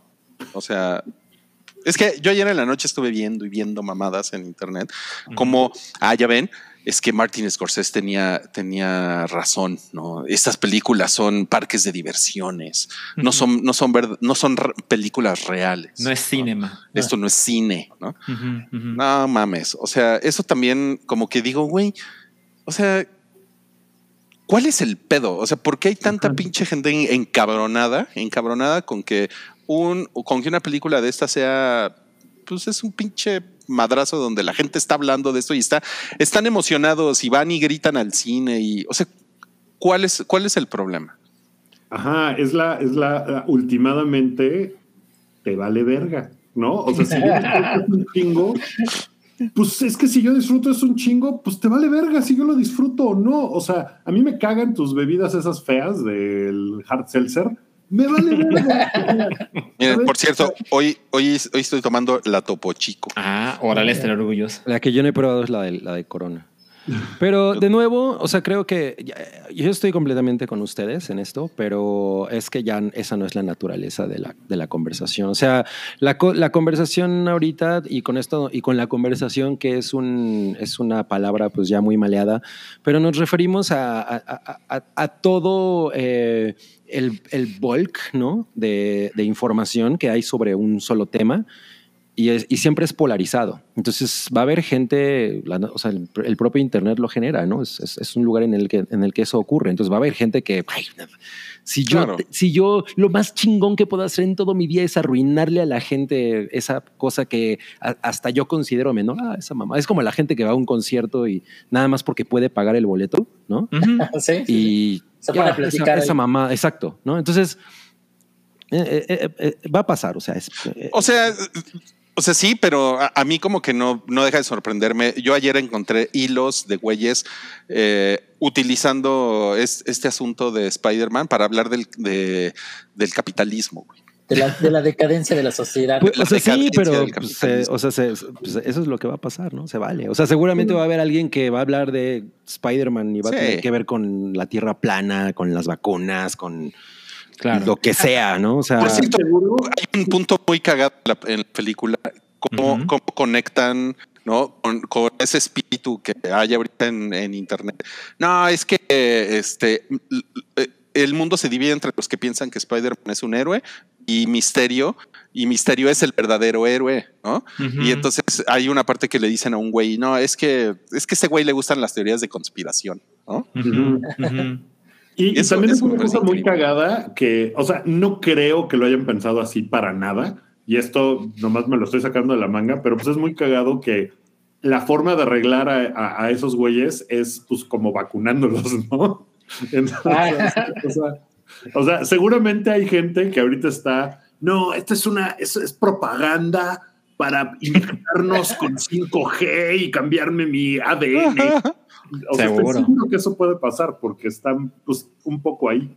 También A, mí es eso me pareció lo más, lo más bobo de la película, lo de, lo de que los van a arreglar, pero como que, como que tardé cinco minutos en apagarlo en mi cabeza, como que dije, ay, pues sí, es no, una no te arruina nada, ¿no? Es como de que, ah, pues sí. O sea, es como lo que tienen que hacer para que esto avance. De acuerdo. A mí, a mí me causó conflicto eh, la- la- lo, lo moralino de la tía May, la verdad, pero entiendo, entiendo de lo que estoy viendo, ¿no? O sea, me parece que es Ay, otro cine. no- no estás viendo cinema, ¿no? O sea, tampoco. Ajá, sí, sí, exacto. Nah, exacto. nah. No, pero no, pero no es eso, sino que la verdad es que los, los- sea la tía May o el tío Ben, pues ellos son el, el compás moral de nuestro Spidey. Entonces sí, Exacto, como que totalmente. tiene sentido. Totalmente. Sí, porque de, qué- de qué otra forma podría dar esa lección, ¿no? De que él Ajá. tiene, que estar para ayudar a los demás, no importando qué. Por Sí, y un poco lo platicamos al principio, Salchi, porque era de, o sea, yo les decía que a mí eso me parecía como, de repente decía yo, ay, pinche tía May pendeja, ¿no? O sea, está viendo y no ve si estos güeyes son unos culeros. Eh. Pero, pues después es como de, güey, no importa, tú eres Spider-Man, tú estás por encima de lo culeros que sean estos güeyes, tú los Por tienes, supuesto. tú tienes que ayudar a todos. Y, y llega un momento en el que es como de, pues sí, eso es lo que hace Spider-Man, Spider-Man al final, ¿no? Miren, si nos metemos en quejas, este tampoco, o sea, te vamos a dedicar tanto tiempo, pero por ejemplo, algo que me parece significativo es que a mi parecer aquí Doctor Strange queda bastante más estúpido que de costumbre. Y yo siempre lo he visto como un güey bastante chinguetas y demás. Y evidentemente está el conflicto moral de cuando dice, no, no, no, pero es que si ellos tienen que morir porque es su destino, pues adelante. Cuando hay un adolescente al cual se revela su identidad secreta y dice, no, hagamos algo al respecto, ¿no? Entonces ahí evidentemente está como, como la, la comparación obvia e inmediata, pero de nuevo, entiendo qué clase de película estamos viendo y lo resuelve de una manera bastante lógica. La madriz entre Doctor Strange y Spider-Man, Ah, Hermosa. ¿eh? poca madre. Esta poca madre, sí. Hermosísimo, sí. De- Aparte lo, resol- lo resolvió por, siendo un nerd, siendo lo que es Peter Parker. Sí. Ajá. Con Y eso, eso es una cosa que es muy chingona, que por ejemplo, Doctor Strange es el único güey que resuelve los pedos en el MCU sin madrearse a gente. ¿No? Ese güey no va y se putea a gente como Iron Man. O sea, ese güey a Dormammu, pues le hace una treta y lo chinga, ¿no? Y, y no se lo madrea, no tiene, o sea, como que usa otros recursos. Se Y lo aquí- bailó. Ajá, y, y Spidey le hace lo mismo. O sea, porque al final, pues no es una cosa de. De eh, de, Güey, sí, me lo madré bien chingón, ¿no? Pero como dices, le gané por nerd. Y eso también está bien padre. Y está poca madre cuando vuelve con MJ y le dice, no mames, me lo chingué. Y de, güey, le gané, ¿qué pedo? sí. Oye, ¿y qué les pareció el truco de meternos el tráiler de, Cabrón, ¿eh? de Doctor Estuvo, verguísima. al final de muy la película? cabrones. ¿eh? O sea, esos güeyes sí le, sí le saben a la mercadotecnia, ¿no? Sí. Lo que mejor hacen, saben hacer. Pinche O sea, de trailer repente- que va a ser así. Trailer más visto de la historia, ¿no? Nomás por la cantidad de gente que fue a ver Spider-Man. Claro, Exacto. o sea, o sea, fue así como de, güey, esto no es una escena extra, esto, esto ya. Lo pensé. o sea, me la están Sí. metiendo entera, ¿no? Ahora, en mi- en mi sala hubo gente que no vio esa escena porque en ese taller porque se salió y yo estoy así, Sí, güey, sí. ¿qué pedo con ustedes? No, llevamos 30 películas, ¿no? Y la otra cosa es, evidentemente, como no es mi mundo, yo no sé quién es ese Doctor Strange malvado. Ustedes. Mira, eso eh, Sale, sí. sale, sale en What If. En What If. Que es la historia más chingona de. Ajá. Es que- poca y- Y otra, y otra vez el internet tuvo razón, porque toda la gente estaba diciendo, no mames, esto debería haber sido el plot de toda la, de la secuela de Doctor Strange. Y claramente lo es. Todos, todo- todos teníamos este, la sensación de que Wanda iba a ser la mala. Y no, Wanda va a ser la que va a arreglar el pedo que las pendejadas que hace Doctor Strange. Y también muy cagado el el, pedo de que Wong ahora es el Sorcerer Supreme. Ah, por, por un vacío legal, no mames, qué cabrón. No mames, así de. Con un tecnicismo me chingó Wong. No mames, está muy cagado. Exacto, No. exacto. Oigan, tenemos otro superchat de Diego y Manuel. ¿Te lo lees, Cabri? A ver qué dice. 200 pesos. No he visto Spider-Man, pero si Cry- Crisis en Tierra. Crisis. Pero si Crisis en Tierras Infinitas, crossover de las series de Warner. Ahí el. sub- Ah, pero sí, Crisis en Tierras Infinitas, crossover de las series de Warner. Ahí el Superman de Brandon Routh y el de Tom Welling de Smallville tuvieron cierre. Siento que es similar a los cierres que, que platican. No, pues este, no manejo esos universos. Pero, creo que, que- sí. Aquí como que siento que no, o sea, los personajes de Andrew Garfield y de Tobey Maguire en realidad no tuvieron cierres porque no son sus historias, ¿no? O sea, vienen a ayudarle en el pedo al Spider-Man de Tom Holland. Entonces, sí tienen como estas pláticas de, güey, a ti te duele la espalda, sí, no mames, todo el tiempo me duele la espalda, está bien cabrón. Y, y oye, ¿y tú qué pedo? No, pues MJ y yo, pues ahí la llevamos, sí, seguimos juntos, pero está cabrón. Eh, y tú, no, pues yo estoy, pues estoy bien amargado y tal. Como que No, dejaron pero la sí, son, pero sí son como epílogos, Wookie. Sí, o sea, sí, porque sí, lo, de salvar a MJ, ¿no? Bueno, sí, lo de ayudarle a Tom Holland, a- bueno, detener a Tom Holland de que no cometa el error de matar al Green Goblin, sí, sí tienes razón. O sea, sí tienen un cierre emocional, por lo menos. Aunque no, su historia tal vez no tenga un cierre, pero emocionalmente sí. Es un closure. A ver, y mira, Cabri, tenemos otro super chat. Eh, de Fátima Loaiza nos, nos deja 210.97 pesos. Wow, Y dice- como radio. Sí, ¿eh? Hola, voy a escucharlos hasta el domingo mientras corro el medio maratón de la CDMX. Órale. Wow. ¿Podrían el güero Palma y Paddington darme unas palabras de aliento, por favor? Los TQM, los TKM. Gracias por hacerlos hoy desde 2021 tan chidos. No, pues. Pues, ¿saben? Como que a la hora y diez de un medio maratón necesitas un chingo de, de aliento para, motivación. para seguir, ¿no? Entonces, creo que es un gran momento para que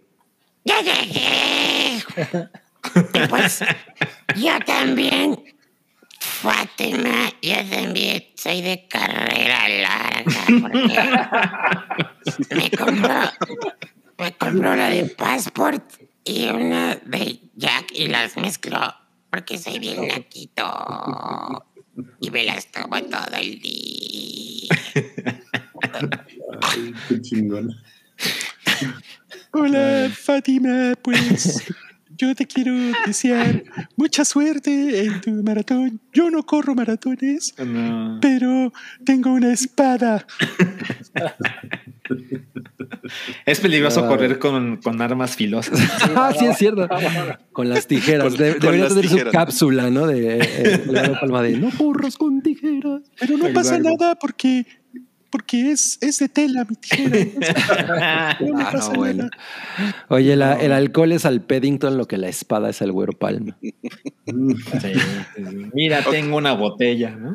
No, pues vam- vamos a cerrar ya, ya este tema. ¿Alguien, ¿Alguien quiere decir algo, algo más? ¿Algo, algo que a se les mí- falte? A mí me gusta mucho la del, la del Spider-Man. De seguro compró su copia pirata en el tianguis. Pues Sí. a huevo, y la vi con unos chupations y unos muñecos. Ah, No mames, güey. Ya, ya te dijeron que el Pennington necesita una intervención, güey. Urgente. Pero de Banksy. necesita una camiseta. Ok. No, pues entonces vamos a quitar ya el, el letrero de spoilers. Ujú. Ok.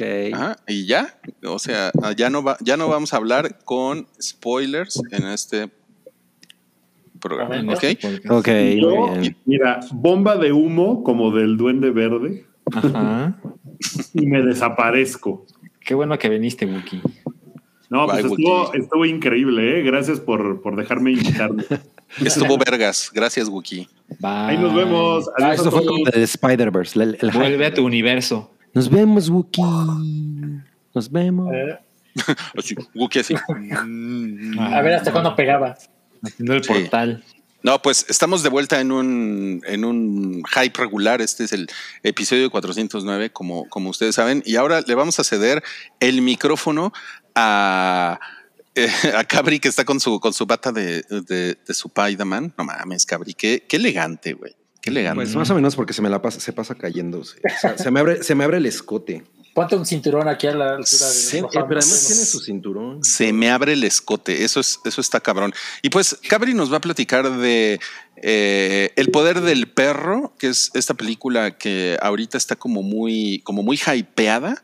Otra Eh, película de Benedicto Cumberbatch. de Benedicto Oye, sí, ¿eh? Cumberbatch, sí. De- de- Y pues como que con los premios, ¿no? Está muy, es, es- está como muy hypeada. ¿no? Sí, eh, ya había hablado eh, Oralia de ella en, en la Hypa, porque pues ella le traía muchas ganas. le- Y pues es una película Jane Campion y probablemente Jane Campion lo, ma- lo otro más famoso que ha hecho fue El Piano, que es la película por la que Ujú. Anna Paquin ganó un Oscar, que era una morrilla. Eh, hizo después, la, yo la, la neta es que únicamente vi de ella he visto el piano, luego vi Retrato de una dama que hizo una versión. Ujú. De hecho, esa la vi en la cineteca, no mames. Y bueno, Las películas ahora de The, Power of the Dog, que pues, sí venía muy hypeada porque pues, además es un trabajo que hizo con, con- para Netflix y bla, bla, ¿no? Así es. Y salen Kirsten Dunst, que bueno, Kirsten Dunst siempre es increíble verla. Eh. Benny Cumberbatch, el esposo de Kirsten, de Kirsten Dunst, que nunca me acuerdo cómo se llama. Se llama Ella es- Matt Damon. Matt Damon, Ah. exactamente. Matt Damon. Eh, no, pero es que dice, dice Rui que es un Matt Damon alcohólico, que se ve como, como que le mete mucho el alcohol. Y sale Cody Smith McPhee.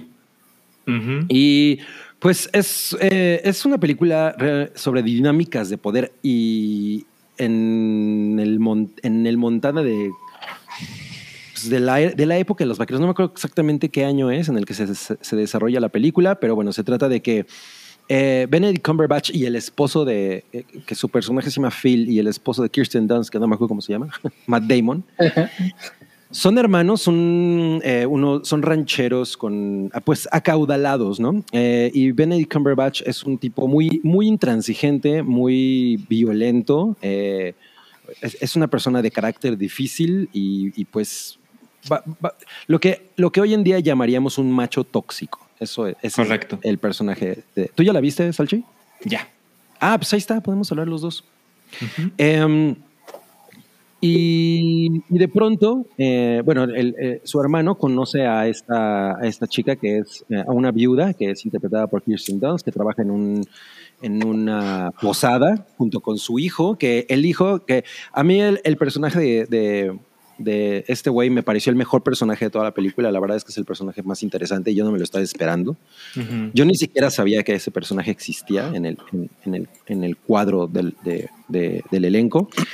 Y fue, fue mi favorito. Lo que él tiene es que pues, es, eh, pues es un personaje amanerado, ¿no? Te- Es, es alguien que, que en esa época se, le- se le consideraba Nancy Boy, era, era como el equivalente a, a, a faggot, ¿no? Eh, Nancy Boy, que pues es, un, es un hombre amanerado, ¿no? Y, y entonces eh, el hermano de, de, de Benny Cumberbatch se casa con esta mujer y Benny Cumberbatch dice, no, pues esta vieja es nada más una casa, casa fortunas, ¿no? Entonces le hace la vida imposible. Y la, la neta es que sí tiene, se, hacia algunos, algunos momentos, no es una película muy gráfica, o sea, no, no hay como momentos de violación y nada de eso. hay, hay, una, hay una manera de imponer el carácter que tiene el personaje de Benedict Cumberbatch, Phil, que es muy cruel. A mí la, la verdad es que sí hay unas cosas que dije, güey, está poca madre. Hay una secuencia, por ejemplo, en la que, en la que intervienen un banjo y un piano. Kirsten. Dunst está tratando de aprender a, a- eh, toca el piano y, y- y ti- y tiene que tocarlo en especial para, un, para una visita muy importante que alguien hace a esa casa, pero ella no está com- completamente convencida de poder tocarlo como, como merece la visita, ¿no? Como Entonces al- ella está, está, eh, intentando hacerlo y Benedict Cumberbatch toca el bajo y esa, ese duelo que hay entre ellos dos porque el otro güey no la quiere dejar estudiar me parece maravilloso. Ese es, es el tipo de, de- de escenas que tiene la película que, que a mí me gustaron mucho porque justo es esta como dinámica de poder, la crueldad que ejerce este personaje, pero poco a poco vamos viendo cómo este perso- personaje tiene vulnerabilidades y, y eso es como al, al final su, lo que lo derrumba, ¿no? A mí, la neta es que me gustó muchísimo la película. Yo estaba muy emocionado. De hecho, me, paraba al baño y ya el típico que te quedas, viendo, te quedas viendo la pantalla, ¿no? Y así como que te quieres salir de. Con la puerta está- abierta, ¿no? Exacto, porque está muy interesante lo que está pasando.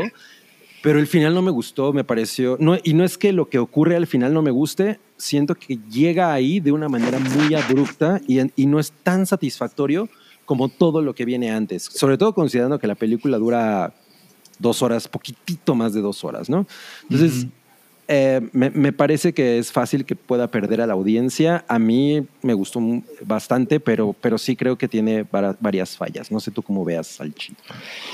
Pues mira, yo, eh, yo la vi en cine, porque... Ah. pues, ajá, exacto, la vi hace un par de semanas y pues quería esa experiencia, ¿no? Y la verdad es que en ese sentido no fue la mejor de las experiencias porque eh, ya las había contado creo que en algún Patreon, pero esto no tiene nada que ver con la película, pero no había aire, acondicionado, mames. había un chingo de gente en la cineteca. Y eso definitivamente, pues te digo, no es culpa de la película, pero pues ahí hubo un defecto, ¿no?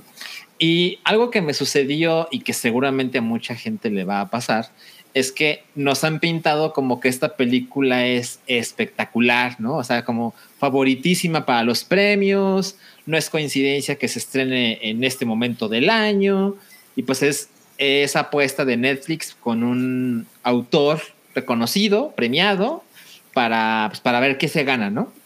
Entonces, Eh, definitivamente eso tampoco es culpa de la película, pero a mí me terminó jugando en contra, porque me parece que es una buena película, me parece que cinematográficamente es muy espectacular. Sí, o sí está muy cabrona. La fotografía es preciosa, ¿no? También tiene actuaciones chingonas, especialmente de Benedict, eh, también de Cody y, y por supuesto Y de que Kirsten. Kirsten Dunst. Exacto, que bueno, ella siempre lo logra, ¿no?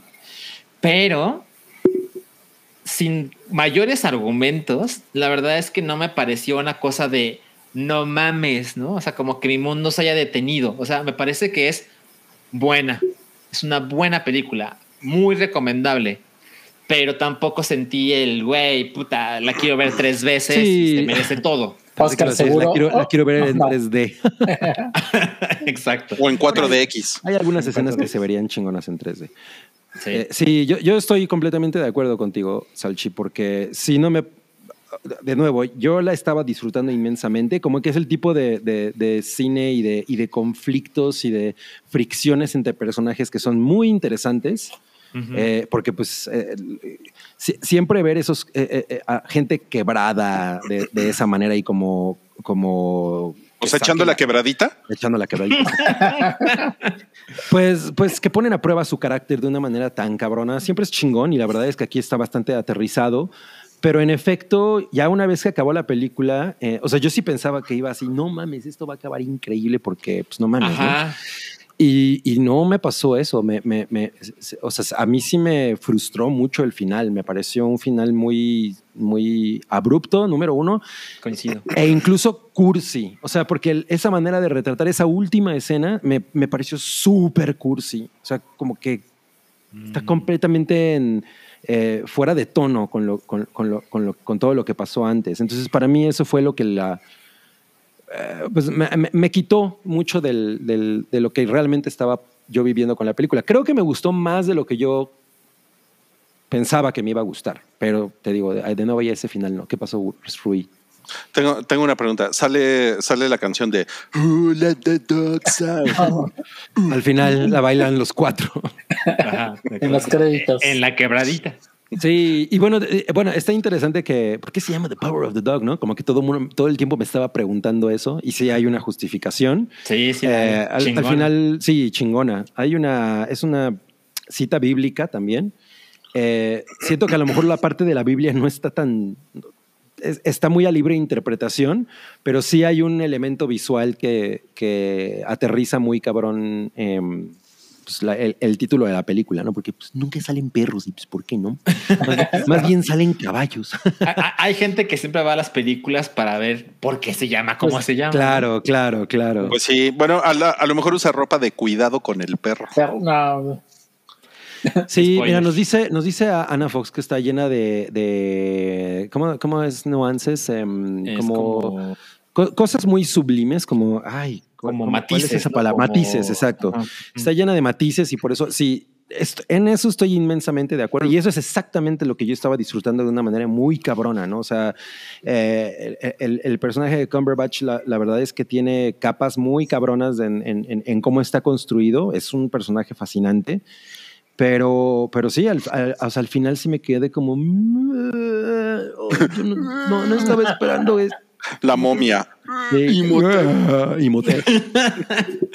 sí, sí, sí me, sí me decepcionó al final, la neta, la neta. No sé, a ti, a ti. ¿tú cómo pasó. lo viste? Sí, ¿no? Sí, tal como lo describiste. O sea, en- en- como la, la película se construye lentamente, con lo cual yo jamás tengo un problema, ¿no? Claro. Eh, tampoco es una película que dura un chingo, ¿no? Entonces ahí también check, ¿no? No, no dura lo que la de Scorsese, ¿cómo se llamaba? The Irishman. Eh, The Irishman. Irishman, exacto, exacto. Mm. Pero, pero conforme la película se empieza a poner mejor y mejor y mejor, siento que el final sí me sentí como, ¿qué? Así, hasta aquí llegamos. Entonces, de nuevo, contribuyó a un grado de decepción, pero quiero insistir en eso. O sea, aprovechen la, la cercanía con Netflix y es, es, una, es una película que deberíamos ver, eh, sobre todo antes de esta temporada de premios, porque es muy recomendable. Simplemente a mí no me parece que merezca todo el hype brutal que ha recibido durante las últimas dos, tres semanas. Entonces, o sea, tú dices que Jane Campion, pues ya no, ya, Ya no es una ya- campeón. ya no es una Campion, ¿no? Quedó en segundo lugar. Pues, pues es, es bastante mejor directora que bastantitos. No, mira, Ah. Sergio Arroyo Latino dice que no está tan perrona. Se puso Aronofsky que dejemos de hablar del final. Pues es que, o sea, no, es- no, no lo estamos describiendo No, ni nada, o sea, no lo estamos quemando. No, yo, yo no sé ni de qué están hablando. Pero yo solo sé que sale güey con un sombrero. Bien. Pero a mí simplemente me parece que, que no está al nivel de todo lo que vi, de lo que viste antes y, y eso resulta muy, muy frustrante. Eh, pero pero no, no, no, no diría aléjense ni no la vean. O sea, creo que es una película, justo como dices, el chique se cocina a fuego lento y si ustedes no son el tipo de personas que están dispuestas a ver una, una trama con ese con esas características, pues no, o sea, obviamente no hay manera, ¿no? Es muy, es buena película. Definitivamente es buena película, pero, Sí. pero no es así como de rigor. No, no lo creo. La gran, no, tienes que decir la gran caca, no es la gran caca. Exacto, no es la gran caca. Miren, les voy a decir, a mí- me parece como Nomadland. Me pasó, me pasó exactamente lo mismo con Nomadland. Mm, a mí me gustó más Nomadland. ¿Sí? No, Sí. Yo, yo- bueno, sí, yo se- sentí lo mismo. O sea, si no lo hubiera visto, no hubiera pasado absolutamente nada, ¿no? La neta. Mm. Ok, bueno, tenemos unos superchats. Tenemos aquí uno de Ana Fox. Bring it on. Dice, hola, aquí nada más dejándoles un dinerillo. Les amo, bye. Ay, muchas Pensé que decía les, ami- les amiba. Les amiba. Como los amigos. Qué padre. Y tenemos otro de Santiago Herrera. Léete este cabrí. Eh, hola, guapos. Qué gusto ver al Wookiee. ¿Cómo le va el Peddington con eso del maratón Guadalupe Reyes? Él Ya, te ya lo va- empezó. él te lo va a contestar. No, pues mira, güey. Te estoy diciendo que empecé el maratón Halloween. Halloween. Reyes. Halloween Candelaria. Halloween, día de San Valentín. Le pongo piquete hasta el champurrado. No, pues al Paddington No, le, no le pesa la cuesta de enero, entonces. No puedo-. No puedo dejar de pensar en el conductor de Uber que pone en este podcast.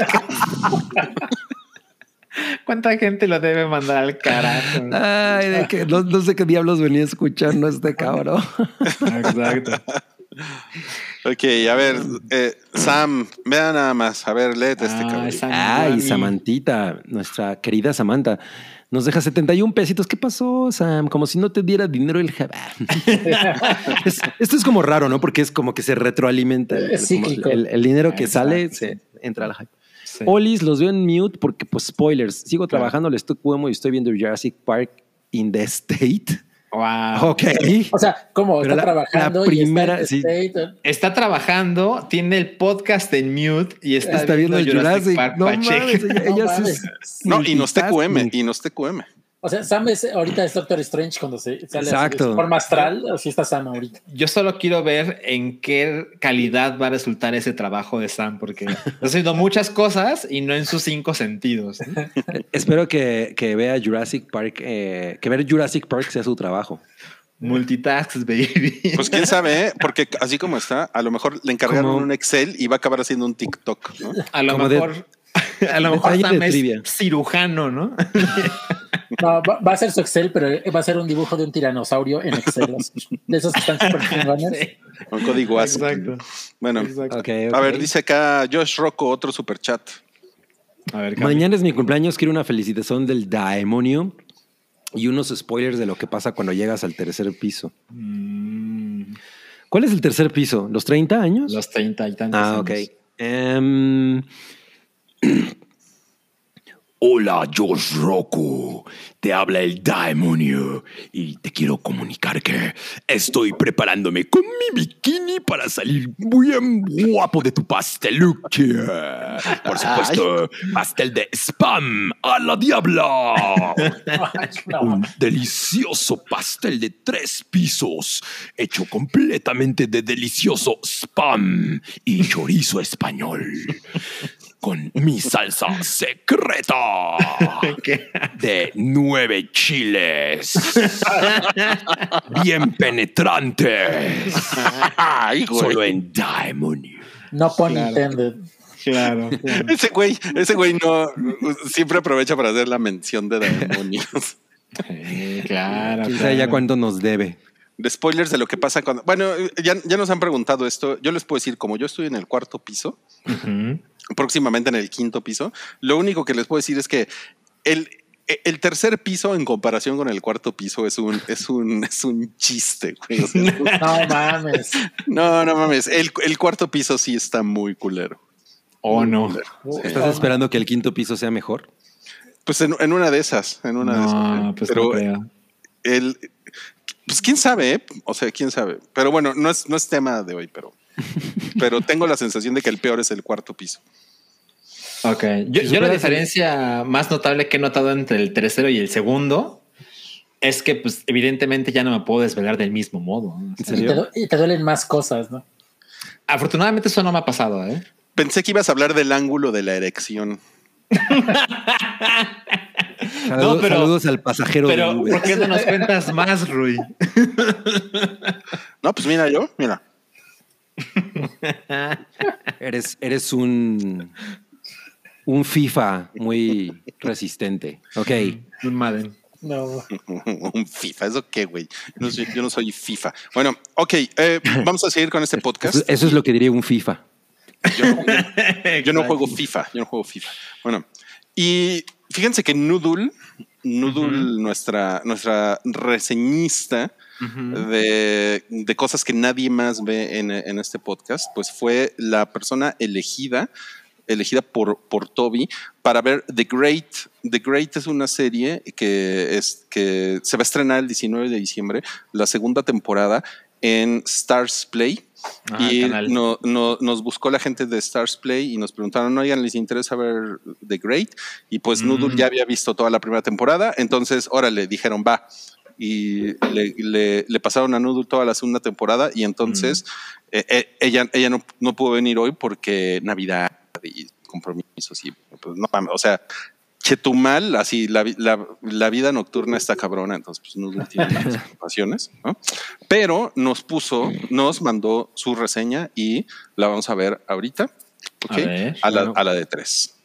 Está muy bonita su reseña. A ver qué tal. Dos, tres. Amigos del hype, soy Noodle y hoy hablaré sobre The Great, que se estrena su segunda temporada por Stars Play este fin de semana. Así que, comenzamos. En esta ocasión, Tony McNamara, a quien conocemos por guiones de La Favorita y Cruella, se inspira en una obra teatral que escribió por allá del 2008 para crear The Great, una adaptación bastante libre sobre una de las emperatrices más importantes de Europa del siglo XVIII, Catalina la Grande, y que en esta ocasión Ellen Fanning la interpreta magistralmente. La serie toma ciertos elementos de la historia real con el chismecito histórico, dando como resultado una dramedy antihistórica sobre la vida de Sofía Federica Augusta, mejor conocida como Catalina II, cuando ésta llega a la corte rusa para casarse con Pedro III, el zar en ese momento, pero se decepciona muy fuerte con las actitudes absurdas e irreverentes del marido e inspirada en sus ideas progresistas, planea junto con un grupo bastante peculiar de aliados quitarlo del poder para que ella pueda gobernar a la madre Rusia. Cuenta con un guion bastante divertido y es totalmente anacrónico, pero a la vez es muy inteligente, con alta dosis de irreverencia, sarcasmo y picardía. Pero ojo, no cae en la vulgaridad, lo que te engancha inmediatamente, así, rápido. Además, que no pretende la corrección política y juega bastante con ser incorrecta. En la nueva temporada inicia después de cuatro meses de aquel golpe de estado que realizara Catalina su marido y vamos a presenciar cómo tiene que lidiar esta con su embarazo, las ocurrencias de su marido que está encarcelado, cómo tiene que seguir sus estrategias para mejorar al país pero que a veces no lo van a resultar como lo esperaba, así como manejar sus propios sentimientos, no sin antes afrontar la visita de su madre que llega para aclarar la situación matrimonial de su hija. Gillian Anderson tiene una participación especial como la princesa Joanna Elizabeth, madre de Catalina, y quien está increíblemente divertida y fabulosa en su papel. En la serie también vamos a ver un poco de las aportaciones de Catalina durante su reinado, como por ejemplo proporcionar educación a las niñas y jovencitas, exposiciones de arte, la montaña rusa, aunque usted no lo crea, y fue la primera mujer de la realeza en vacunarse con la viruela. El ensamble actoral es una de las cartas fuertes de la serie. Está muy bien consolidado y sobresaliente. Y en esta nueva temporada vamos a ver el crecimiento de cada uno de los personajes. Todos van a brillar con una luz propia, sobre todo Nicholas Hoult, que se lleva la temporada interpretando excepcionalmente al detestable pero carismático Pedro III. No puedo dejar de mencionar la impecable producción que cuenta con escenarios en palacios eh, del Reino Unido e Italia, así como una cinematografía inspirada en el Dogma 95. Pero lo más resaltante es el diseño de vestuario que en esta temporada estuvo a cargo de Sharon Long, que participó en Elizabeth de Golden Age y que nos da una transición de los colores pasteles y muy brillantes que vimos en la primera temporada a una paleta de colores más oscura que refleja la maduración de la emperatriz y la situación narrativa. Aunque también tiene algunos detalles bastante interesantes como cuando Catalina utiliza un zafarán en dorado en el segundo episodio de la segunda temporada, el cual no corresponde a la realeza, sino que ese tipo de vestimenta era exclusivo para las chicas casaderas en los pueblos. Mi calificación es de 4 y medio fideos, definitivamente es algo que recomiendo y que no se lo tienen que perder y es una gran oportunidad para verla con amigos solo para hacer un drinking game, porque Husa, que es como un hooray, e indeed es como ciertamente o verdaderamente, son palabras muy icónicas que vamos a escuchar a lo largo de la primera y la segunda temporada y que estas fueron repetidas 118 veces y 74 veces respectivamente. Eso quiere decir que se la van a pasar increíble. Les recuerdo, 19 de diciembre, domingo, segunda temporada disponible en Stars Play. También está disponible la primera temporada y ahorita tienen una super promoción para inscribirse. 39 pesitos al mes durante 6 meses. Así que aprovechen esta gran oportunidad para que también puedan consumir los demás contenidos de esta gran plataforma. Espero que les haya gustado esta reseña. Regresamos los micrófonos a la programación del Hype. Soy Noodle, nos vemos para la próxima. Bye. Muy no mamen, al fin una persona profesional. Es justo lo que te iba a decir. Una persona coherente. Alguien que, que sí se esfuerza, ¿no? Sí, ¿eh? No, pues. En este programa gran de reseña. mierda. En este programa. Y, ahor- y ahorita el Uber otra vez. O sea, em- empezó a subir la calificación y otra vez empezó a bajar. ¿no? Sí, sí, sí. Subió No, muy bien, ¿eh? Muy bien. Muchas gracias a. Gracias, estuvo, estuvo increíble tu reseña. Eh, no es lo mío, The Great, debo, debo de decirlo. O sea, no me llama mucho la atención, pero bueno. En- No, pero no es lo mío, es, es The Great. Triste, carita triste y, y, la- y lagrimita. Pero bueno, en- entiendo que pues a una, a una, a una señora contemporánea como Noodle, pues sí, se- les, les superprende los escenarios, los vestidos, todo eso, ¿no? Está, está padre. Claro, claro. Ok. Perdóname por decirte señora Noodle. ok, bueno, vam- vamos a seguir ahora habla- hablando de señoras. Vamos a hablar de And Just Like That. Uh, ¿Con spoilers? señoras. o Sin spoilers. Con spoilers, vamos a hablar con spoilers. Ándale. Ah, Aparte, creo que ese, ese- los spoilers no me salieron así, así. Todo el Sí, mundo ya sabía qué pasó. Ya hasta hay comerciales sobre eso. Ajá. No, a ver, ¿quién vio And Just Like That?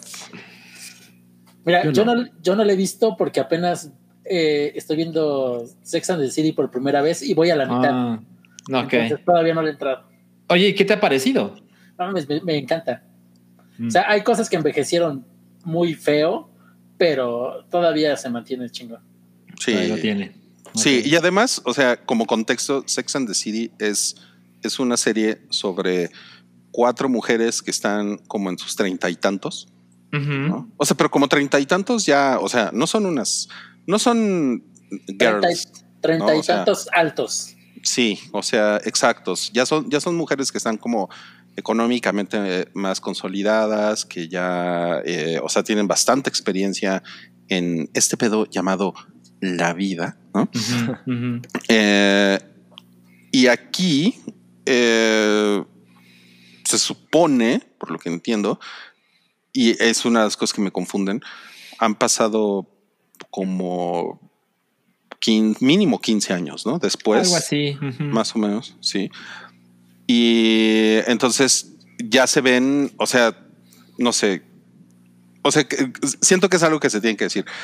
Eh, como que estos últimos 15 años les fue de la verga, ¿no? Porque se ven, se ven muy madreadas las mujeres que salen en la, en, la, en la serie, Careful, sí.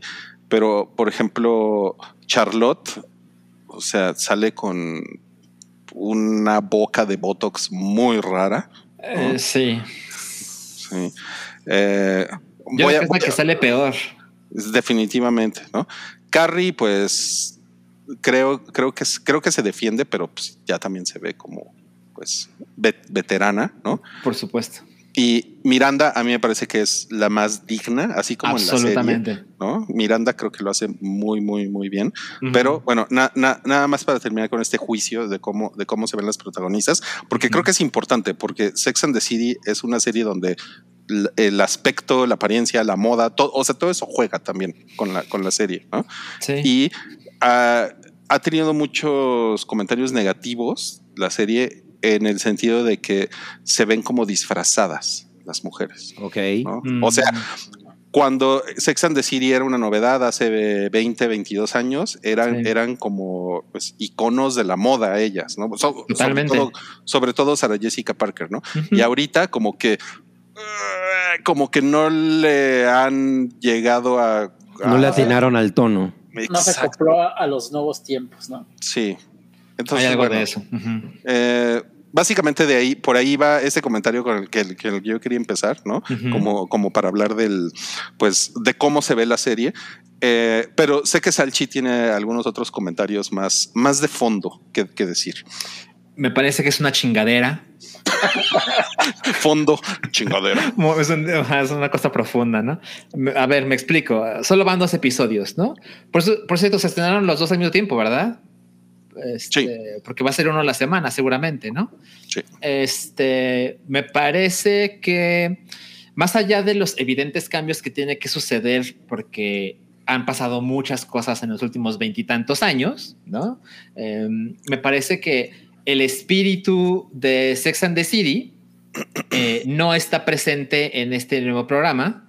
Y bueno, ah, tratando de ser como razonable y justo, esto no se llama Sex and the City temporada en que no, siete, ¿no? Son seis de la primera, de la Son primera seis, serie. Esto es And Just Like That, un nuevo capítulo de Sex and the City. Pero me parece que es muy razonable imaginar que se podría mantener cierto espíritu de, de ese programa que fue inmensamente popular en esto que estamos viendo. Y me parece que lo que sucede es que están tres de los cuatro personajes protagonistas de ese programa en un nuevo programa que le importan otras cosas y que es mucho peor. Por ejemplo, miren, fue tal mi, mi sensación después de ver los primeros dos episodios que duran más o menos una hora, A que yo madre. dije, ¿era tan culera la serie? ¿O qué pasó, no? Entonces, No. yo la estaba viendo con Verónica, porque dije, a lo mejor tengo un recuerdo muy precioso de algo que no era tan chingón, porque yo recuerdo Sex and the City como algo muy chingón, ¿no? ¿Ya no la, no la volviste a ver después de que la viste por primera No, vez? No. la vi, la vi en la tele y desde entonces nunca más. ¿no? Ok. Entonces me quedé con esa duda. Entonces dije, bueno, a ver, eh, vamos a buscar el episodio porque ya estaba en HBO. ¿no? Entonces me puse a buscar el episodio donde recuerdan que, recuerden que eso es con spoilers. En el funeral se presenta una mujer y le dice a Carrie, la chingadera que me hiciste, te perdono, ¿no? Y Carrie voltea con Miranda y le dice, ¿quién es esta vieja, no? Ah, no, pues es tal, pero no me acuerdo de más. Bueno, le googleamos y buscamos ese episodio, que es el de la temporada 2, episodio 2. Mm. Y Ah, dije, a quién- ver, Ya sé de quién me hablas. ah, muy bien, muy bien. Vamos a ver, es como una buena manera de complementar ambas cosas, ¿no? Porque hay un personaje que sale en ambos programas, para recordar además si la primera serie era tan chingona como la recuerdo. Bueno, vimos ese episodio que dura menos de 30 minutos. Y no mamen, en 5 o 6 minutos me pareció inmensamente mejor que And Just Like That.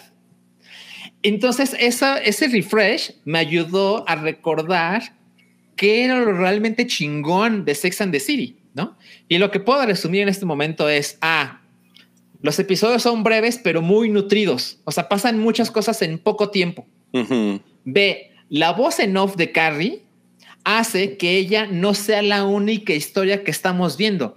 Ella es como un hilo conductor de lo que le pasa a sus amigas, que es un grupo ligeramente diverso, porque pues, ya saben, todas son blancas y ligeramente adineradas, demás, pero es ligeramente diverso y eso hace que sean historias con las que muchas mujeres se pueden identificar y además tiene evidentemente el tono sexual, ¿no? Porque pues, es como que eso es importante. importantísimo, ¿no?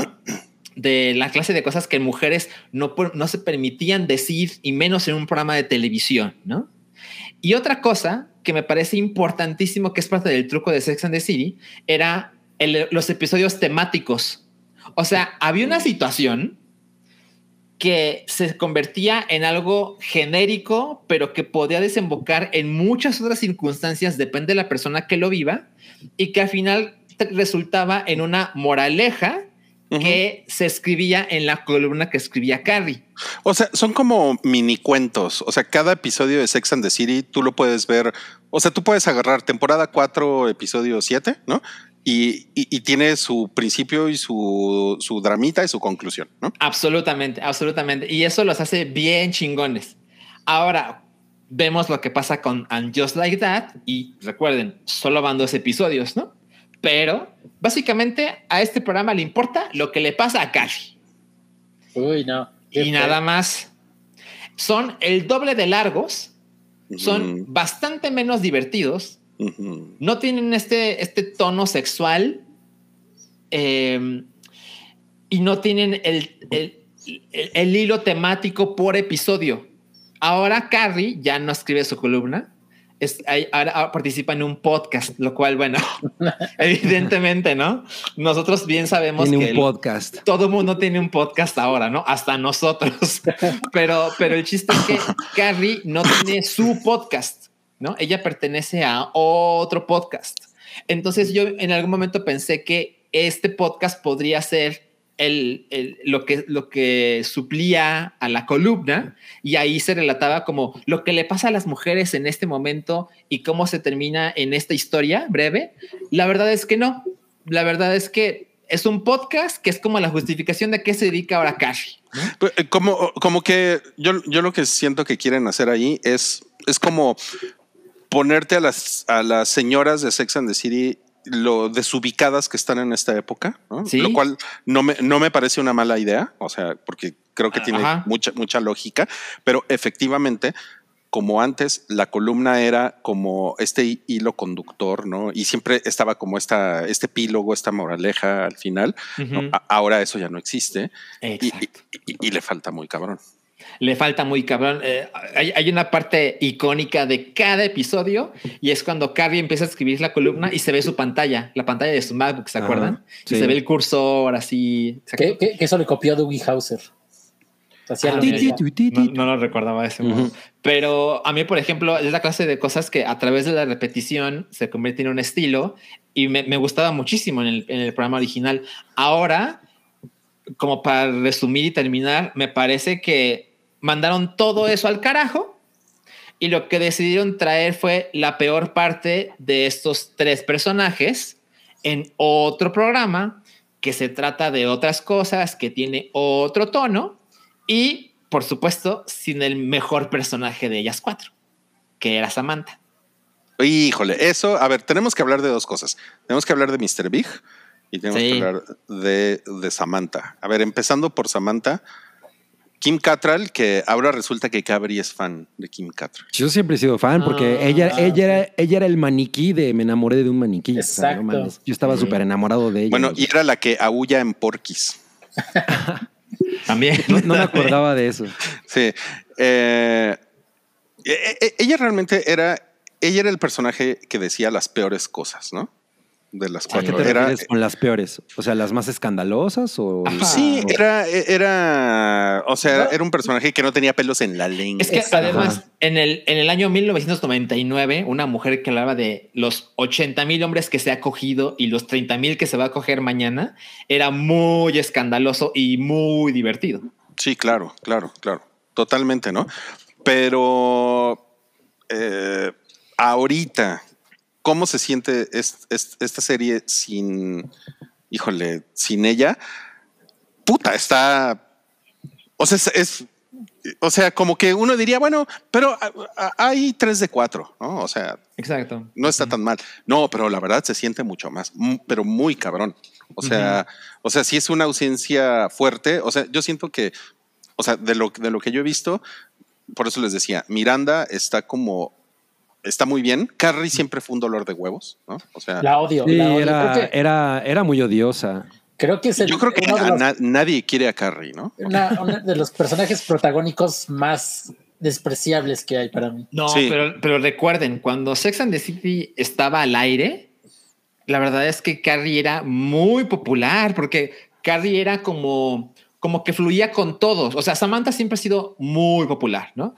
Pero, pero Charlotte era demasiado moralina y Miranda era demasiado aburrida, ¿no? Como que era lo más, el personaje más cercano a la vida real, ¿no? Porque pues es una mujer que pues es abogada y tiene que pagar la renta, ¿no? Pero, pero Carrie tenía esta atmósfera de glamour, pero, pero era como algo no tan lejano a la realidad, pero suficientemente glamuroso para que muchas mujeres dijeran, no mames, me gustaría ser Claro. Carrie. O sea, yo no, yo pienso que es un buen personaje, Carrie. O sea, Sí. o sea, es un, es un, de hecho es un gran personaje.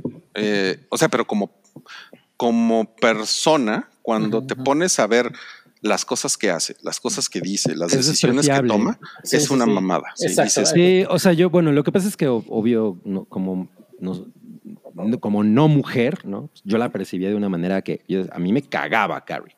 O sea, Mm. era como, güey, esa vieja no mames, como la odio. Me caían mejor Mm. todas sus amigas.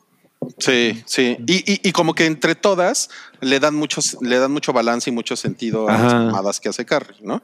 Entonces, ahora, sin, sin Samantha, que es como la persona más franca, porque una, una cosa que yo tengo con Carrie es que, pues, Carrie es como una vieja hipócrita que, que como que siempre hace lo que le, conviene, ¿no? Lo que le sale de la sí, cola y es- le conviene. Y, y entonces, bueno, ok, dicen, ah, está peleada con Samantha, ¿no? Que Samantha es, es una tipa que es, es muy neta, ¿no? Y la justificación, a mí no se me hizo necesariamente mala la justificación. A mí tampoco, no me pareció hiper pendeja, ¿eh? No, y la, y, y la gente es, en la vida real pues, se deja de hablar también, o sea, también eso pasa, ¿no? Pero no, realmente no es eso, sino que, pues, güey, o sea, hace falta, hace falta Samantha, hace falta. Sí, el equi- ese equilibrio, ¿no? Porque ella es la que hacía muy divertida la dinámica. O sea, era, la que ponía en aprietos todo. Ahora, hubo uno, hay unos leaks por ahí, que, que unos licenciados por ahí que dicen, que dicen que ya están hablando con Kim Cattrall Para, para, para que salga en la segunda temporada. No, o sea, sí, la- la- los camiones llenos de dinero, ¿no? Porque No mames. Pero, pero Por se supone, supuesto. o sea, sí, pero se supone que estas dos mujeres, o sea, eh, Sarah Jessica Parker y- y Gwyneth Cattrall, se detestan. Pero, Sí, pues, pero, con dinero como- baila el, con dinero baila la catral. Pero si el dinero es el problema, pues lo traes desde la primera temporada No, de esta cosa, ¿no? No, no, no, no, no, porque pues hay, que- o sea, ella creo que lo ha hecho muy bien porque lo, se puso a especular. Entonces, si le iban a ofrecer 10, ahora le van a ofrecer 40, ¿no? Y como, y, y como diría Benedicto Cumberbacho, with money dancing the dog. Ya puso que Samantha es el macho cabrío. Ya quisiera yo estar así de bueno. pues mira, tu escote me está poniendo muy, muy nervioso, ¿eh, cabrón? Yo- no, y mira, que- y, y no- nos está preguntando Ana si ya está renovada. O sea, yo lo, No sé. Lo, lo que yo, lo que yo he leído es que sí, o sea, para HBO, hay- a, a huevo tiene que haber una segunda temporada de esto. A ver, pon una foto de Kim Cattrall en, en Sex and the City. A ver. Nada más. Mira, mientras, mientras Rui consigue eso. bueno, pon, hay pon un- una de Kim Cattrall en, en Mannequin y luego No, la voy a poner en, la voy a poner en Porquis. No, güey. Ah, la, el comentario- la evolución de Kim Cattrall. El comentario de George Rock and Roll que dice: Sarah Jessica Parker es mala actriz. Bueno, qué pregunta, ¿no? O sea, no mames, Ru- Rui, cuando, cuando la escena de Mr. Big, ¿no? Cuando, cuando el ataque cardíaco, no mames, no mames que esa es la escena que quedó. O sea, ¿qué pedo con esta mujer? Qué loco. Fatal, de risa. O sea, peor que Marion Cotillard en Batman. Es- Ah, Sí, por supuesto, claro, No claro, claro, claro. Híjole, Oiga. está terrible esa escena, ¿eh? Muy Yo solo les quiero decir que yo con la primera película lloré. ¿Con Sex and the City? Ajá. No mames. A ver, ¿por ¿en qué momento? Digo, no la recuerdo toda. Pero... Este, no me acuerdo, hay una parte en la que se baja de la limusina y algo así, ¿no? ok. Sí, cuando la gente se baja de un auto, no mames, me dan unas ganas de llorar. No, o sea, bueno, me, re- me refiero a que no mames. Algo la foto pasa que ahí. encontré, güey. ¿En serio es la mejor foto que pudiste conseguir? la están matando, no mames. que- Ay, güey, no mames. Es el tipo de No cosas que amo del hype. Oigan, no, este, miren. A mí me, me parece que eh, hay un, hay un eh, es una pésima decisión haber matado a, a Big en el primer episodio. O sea, como que Mm, eh, a ver. eh, entiendo, entiendo que pues, el shock Mira, value y todo. ¿no? Después de, las, de las noticias que salieron eh, estos días, yo creo que fue la mejor decisión matarlo. O Ah, Ah, por lo del acoso sexual. Sí, el Sí. acoso sexual. sea, fue, fue un great timing. El big Bueno, del sí, acoso. O sea, ya ¿se- ¿sale cómo lo matan? ¿O cómo está? ¿O nada más salen las noticias? ¿O cómo es? No, Ah, sí. sale cómo se muere. Ay, suena O sea, sí, al, ¿Se el ahoga güey- con un camarón? Eh, El, el, el, el güey se sube, pues casi, se sube una silla, a una bicicleta de estas de, de pelotón, que son las que tienen como, Ah, sí. eh, como los, los cursos con la, con una tipa súper chichona del otro lado del mundo, ¿no? Sí. Y, y entonces el güey, después de hacer ejercicio, le da, pues, le da un ataque cardíaco. Uh, Pero de los lentos. Sí, lo- de los culeros, ¿no? De los que ven, de los que ven pasar toda su vida en cámara lenta. no mames. Entonces, este, a mí, a mí me pareció una muy, una muy mala idea porque de entrada eh, ellos, ellos actúan después de 15 años, actúan como si tuvieran tres meses de conocerse. ¿no? Y. Mm. o sea, nadie, nadie, nadie, nadie en el planeta Tierra en una relación después de 15 años actúa así con su pareja. Nadie, nadie, nadie. ¿Cómo actúa? ¿Cómo actúa? No, pues haz de cuenta que están, pues se, enamoraron ayer, güey. Ah, O sea, él, él está así con su puro viéndola así de, eres la mujer de mi vida". es, Eso, eso ¿Cómo solamente te lo puede hacer Homero Adams. Ándale, Homero Adams, que no existe, ¿no? Además, Ajá. entonces, eso, o sea, como que yo siento, Aquí, me- o sea, mi comentario aquí es, tuvieron la oportunidad, porque la gente, pues, la gente tiene pedos en sus relaciones, hay relaciones que se terminan. Big y Carrie, o sea, pudieron haberlos puesto en una situación en la que ellos ya se separaron y son amigos, por, por ejemplo, ¿no? Y como explorar a los personajes como, güey, no sabes todo lo que le pasó a Big y a Carrie en los últimos años, pero ya tienen cinco años que ya se separaron y, y ahora son amigos. O sea, eso me hubiera parecido mucho más interesante, genuino.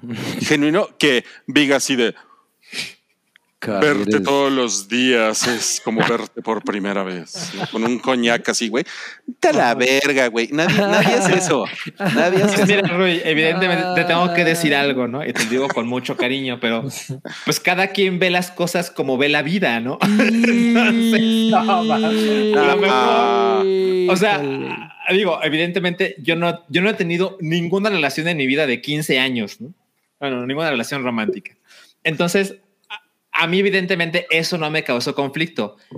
Pero evidentemente escucho las palabras de Rui y trato de, de ver su, su sabiduría, porque además Rui es escritor, ¿no? Rui sabe contar historias.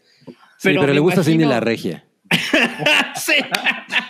pero me imagino esto. Me o sea, imagino- lo que, lo que nos quieres decir es que, es que tú te paras con, con Vero todos los días con un coñac y le dices, Oh, nena. es como la primera vez que te vi.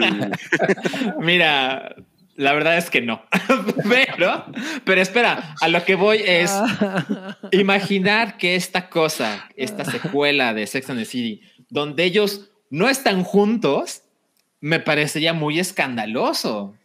O sea, porque gran parte del desmadre, si no es que el desmadre de Sex and the City, incluyendo la primera película, es que estos cabrones se queden pinches juntos, ¿no? Claro, claro, claro. Pero, pero fíjate, este comentario que tenemos aquí ahorita en pantalla de DDT, Sí.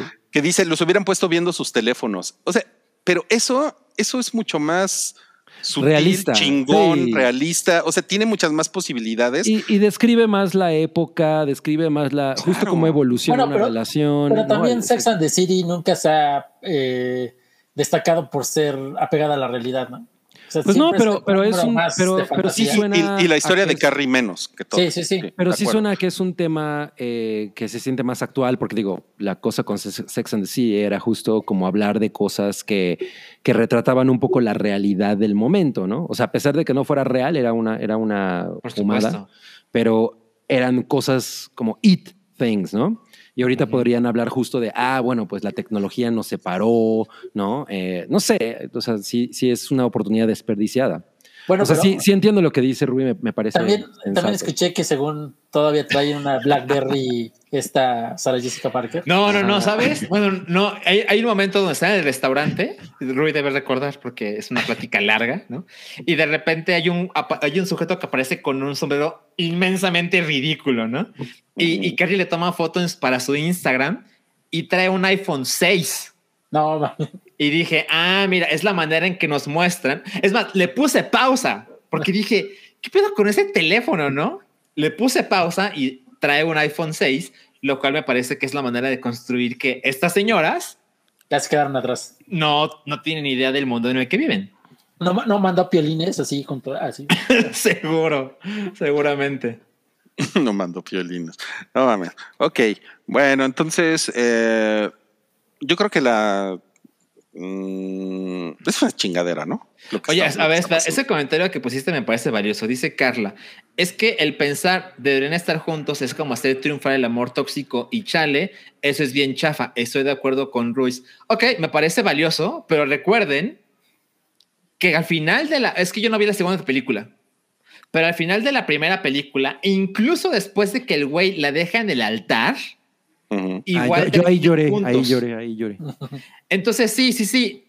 Triunfa el amor tóxico, de acuerdo, cuestionable, pero claramente esta, esta, este show, ¿no? And Just Like That, empieza justo después del final de lo que habíamos visto antes. Entonces, el modo Pero- en que decidieron que esto terminara no fue a través de que muera el amor tóxico, es que muera Mr. Big.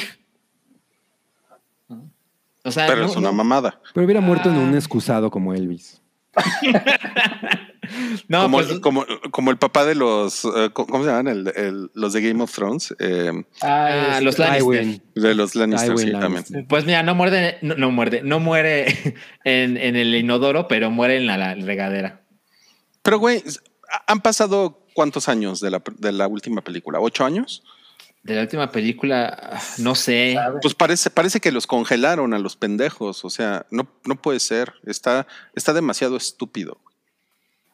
Entiendo. A mí la verdad eso no me causó un conflicto. 11 años pasaron. eh, Sí, de o sea, a 2010. Rui no le causa conflicto que en Cindy la Regia, eh, al final en el aeropuerto. Ni la- ni la viste. pedir- Claro que la vi. Ni la viste.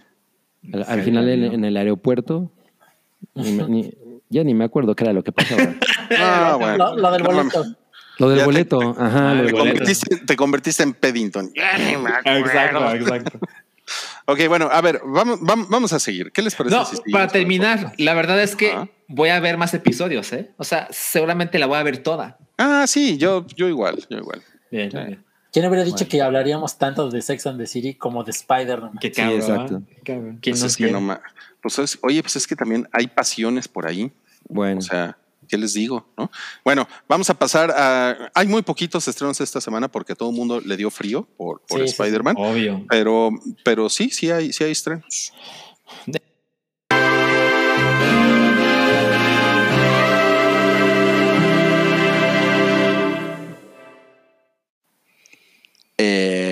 El primer estreno de esta semana es Agretsuko, temporada 4. ¡Ey! Eh, yo no la he visto, pero la, la voy a ver. Porque Agretsuko todos nos gusta Agretsuko, ¿no? amor. Sí. Amo, es mi telenovela. Yo me quedé en la segunda temporada. La verdad es que la temporada 3 no la, no la vi porque Igual yo. Te- igual te va a yo. gustar. tuve conflictos de agenda. ¿Quién eres? ¿El potrillo? Este, ¿qui- ¿El ¿Quién potrillo eres? tiene problemas de agenda? Pues, pues, no, creo que no sé. A veces. ¿Qué? Qué pendejo eres. Eres Vicente Fernández, él sí tiene ya problemas de agenda. No mames. Tú son.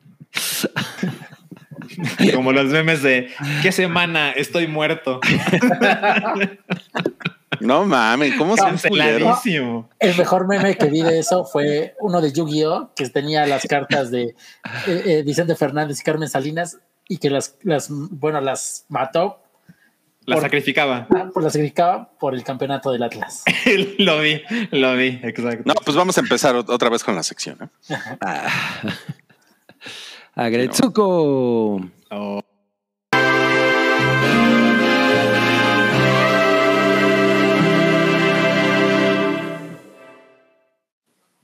Me siento como que vimos un error en la Matrix. La neta, yo sí quiero ver lo de Aretsuko porque ella está bien chida. Ah, claro. No mames, a sí. Paddington le gusta Gretsuko. Le gustan las oficinistas a, a esa Penny. pandita roja godinita está bien chida. Yo sí le invitaba a unos... Le invitaba a unos Tonayans en un temazcal. Ah, mira, o sea, como es Godín, eh, ella es de gomichelas. O de la. Ay, a huevo, la- a huevo. Le, le llevaría un- unas gomichelas. O de la, o del- o de la michelada con su tamarindo, así. Y con un apio. Con No mames, eso es un clamato. Bueno, ok. A ver, a ver, eh, ¿Qué sigue? ¿Qué sigue? Sí, ya realmente no tenemos nada que decir de Gretsuko. Sigue una serie Solo que la queremos ver. con una, con, con una güera. ¿Qué es eso? ¿Qué es eso? ¿Qué es eso? güera. Witcher. Ah, la segunda temporada, güey. Ya, pinche Paddington, ya, tú regresa en el superchat, güey. Ya, ya, ya, ya. Ya, bye, bye, güey, bye. Sí, bye. De Witcher. Ya, pinche borracho, ya. vete. Lo voy, lo voy a ver con una anforita. Bye. Ok, bueno. No, pues Cabri, estrena- cuéntanos. Se cuéntanos estrena de The Witcher temporada 2. Eh, Tú la vas a ver, ¿verdad, Cabri? No mames, obvio no, güey. No, no, no, no, no, ya. Ya aprendiste. Me gustó tu la lección. ¿Quién primera. me haría eso, güey? Sí, ya per- perdió su, su, su oportunidad. No, no, no, qué horror. No, cero. Pues esa güerita se ve chida. Eh, ¿Sale en la primera temporada? Pues sí, se ve chida. No, yo ni siquiera me acuerdo de la primera temporada. Nada más me acuerdo que la odié. Mira, sale Superman con una espada. Claro, es, co- es como el güero palma. Es como el güero palma. A lo mejor es el papá del güero palma. Es el live action del Güero Palma. Sí, dice, tengo una espada. Y aquí también sale con una espada el güero palma. No mames, me encanta que chingaderas que aquí nadie quiere ver, encontramos la manera de, ay, hablemos de esto más y más. Bueno, sí, yo quiero decir que Vamos, están si, igualitos. si Superman fuera quien me interpretara en la pantalla grande, yo estaría muy contento. Y pues te felicito porque yo también tengo una espada, mira. Pero a ver, ponte en la misma pose, por favor. No, pues no puede. sí puede. No, Mira, la- mames, la- hasta aparte la misma mirada. así Separados al nacer. me encanta. No mames. Ah, Qué no, increíble. Ok, eso fue entonces estrenos de la semana.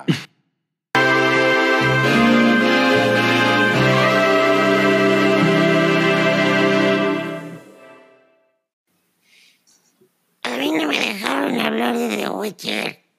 Me censuraron. Sí, pinche borracho, sácate a la verga. No nos, no nos gustan los, los borrachitos, es que siempre están causando problemas, la verdad. Sí, la verdad es que sí. O sea, están atropellando gente. Es, es como el, el borracho que atropelló a los peregrinos. ¿Vieron, ¿vieron esa noticia? En, sobre Tlalpan en la Ciudad de México, Sí. que atrope- Ah, atropelló a 12 peregrinos. No mames, pinche. Oye, y ya no supe más, ¿mató a alguno? Creo que no, ¿eh? Creo que no, pero pues de todos modos. Pero pues chido. no mames, pero el vergazo, ¿quién te lo quita? no. ¿No? Ajá. Ok, vamos a Chidillo y en esta ocasión Chidillo No y tan no, variado. tan, no tan variado. Ajá. Ok. Y- ok. Pues miren, tenemos algo aquí y- y, pues interesante que compartirles que fue la semana, el fin de semana de los locos que, que vivimos, pues este último fin de semana. Estuvo, estuvo bien cabrón porque pues fíjense que, ay güey, espérenme, ¿dónde, dónde está esta mamada? ya lo perdiste. Ya lo perdí, güey. Ah, sí. Pues fíjense que se, no, se nos murió Vicente Fernández. No. Ajá. ¿En serio? Se murió, ah, se murió Ah, Anne le, Rice. le- le disparó a Adam Baldwin, a Vicente Fernández. Al- al- Alex Baldwin. Se murió Anne Rice, la, la, la autora de Entrevista, Entrevista con con el el vampiro, vampiro. y un chingo de Sí, películas las de crónicas novelas de vampiros.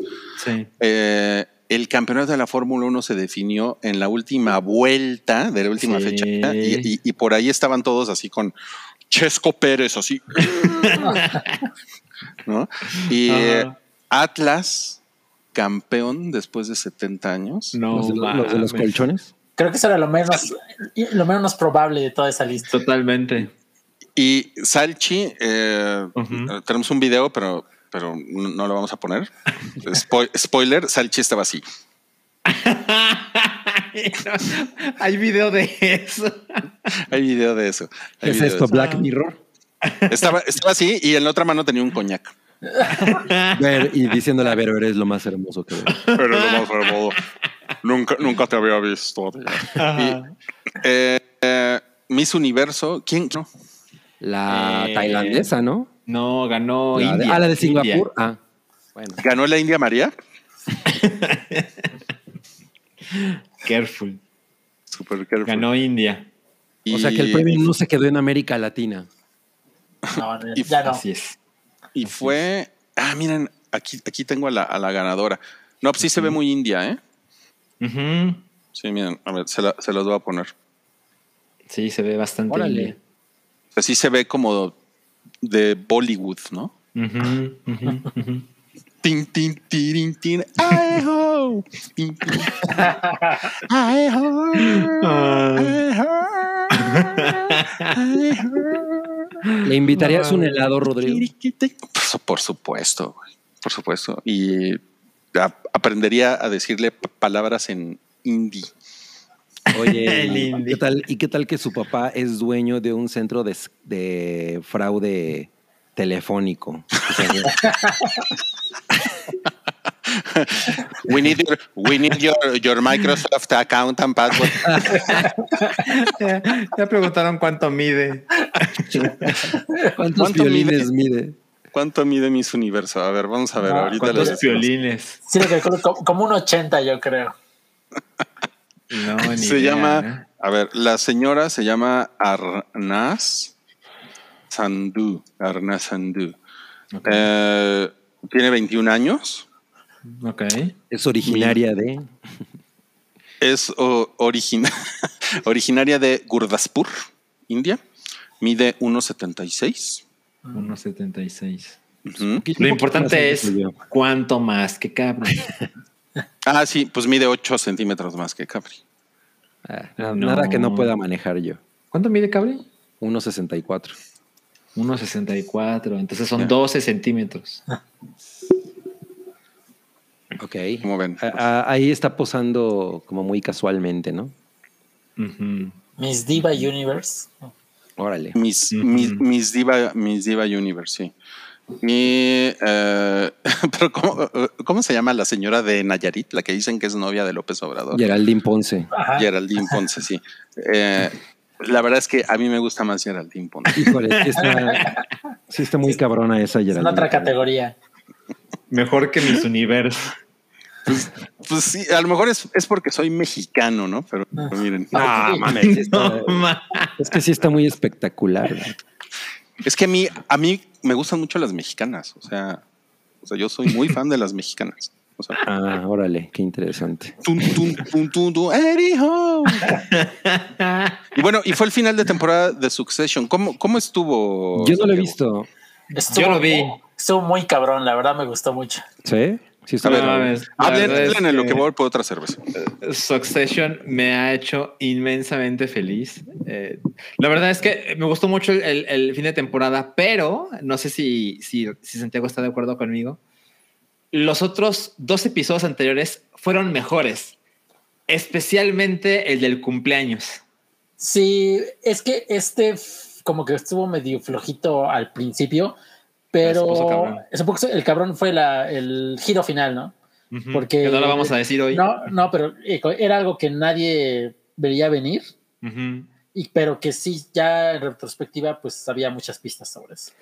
Ajá, y, y dan muy poderosas razones para hacer una cuarta temporada. O sea, es como, como justo la manera en que un- una temporada puede terminar y decir, no mames, ya quiero que empiece la siguiente, ¿no? Exacto, sí, porque te quedas súper picado. Que, no mames, ¿qué, ¿qué va a pasar con la relación de todos los personajes después de esto? Exacto, exacto. Y pues yo sé que a Cabri también eh, le gusta Succession, pero pues han pasado cosas en su vida que no lo tiene al día, ¿no? Sí, exacto. No, no, no he estado al día. No, pero sí, échatelo, cabri. Vale la pena, está muy, muy cabrón. Sí, sí, súper recomendable. Eh, y bueno, no tuvimos oportunidad de mencionarlo, pero eh, hasta en su momento, pero el, el episodio de la fiesta de cumpleaños, me atrevo a decir, posiblemente estoy equivocado, pero me atrevo a decir que debe ser el mejor episodio de toda la serie. O sea, Tan- Tanto así. me pareció de no, no, no, no, no, no, no, no mames, no mames, no mames, no mames. Eh, y pues ahora que, que se acabó Succession temporada 3, no sé, no sé con certeza cuándo vuelve para la temporada 4, pero bueno, aprovechen el que no, no le haya entrado. eh, Oye, Rui, ¿me escuchas? No, no me escuchas. No, no trae los No, audífonos. Oye, Roy, ¿tú ves? ¿Tú has visto Succession? No. No, eh, pero tengo muchas ganas de verla. Pero Sí, sí, justo lo que iba a decir es que para quien no haya visto ningún episodio, pues aproveche ahorita que pues hay una larga pausa para ponerse al día porque siento que el fandom se ha incrementado dramáticamente temporada a temporada. Pues como Ah, sí. pasó con Game of Thrones, ¿no? Ya empezó a agarrar ese estilo así de que va, la audiencia va creciendo cada final de temporada, entonces está chido. Juego de Tronos, pero tienes que decir Juego de Tronos. Es como, por ejemplo, Sex and the City, yo la vi doblada. Wow. Ajá. Y cuando, cuando empezaba era tun, tun, turun, tun, y la voz era Sexo en la ciudad. Ah, claro. Ah, ¿sabes qué? El tono, el, el- el tema musical me falta. En And Just Like That. Pero en el primer episodio sale al principio como una como una, ¿La una, una, una variación cuando están en el restaurante. Mm, no lo Pero- recuerdo, pero ok, te creo. Ahí. Ya. Sí, pues era, era muy bueno. Ok, bueno, entonces ya hablaron de, de, de Succession, ¿no? ¿Y qué más tenemos en Chidillo y no tan variado? Ah, nuestra, nuestra sección, nuestra nueva sección, a Salchi no le gusta nada. Pero bueno, sí, ahí me he quejado bastante, es cierto. Sí, es que no te gusta nada. A Salchi no le gusta nada. Pinche Salchi. Aquí está el, el comentario que le da nombre a esta sección. Y el día de hoy, Salchi, te presentamos.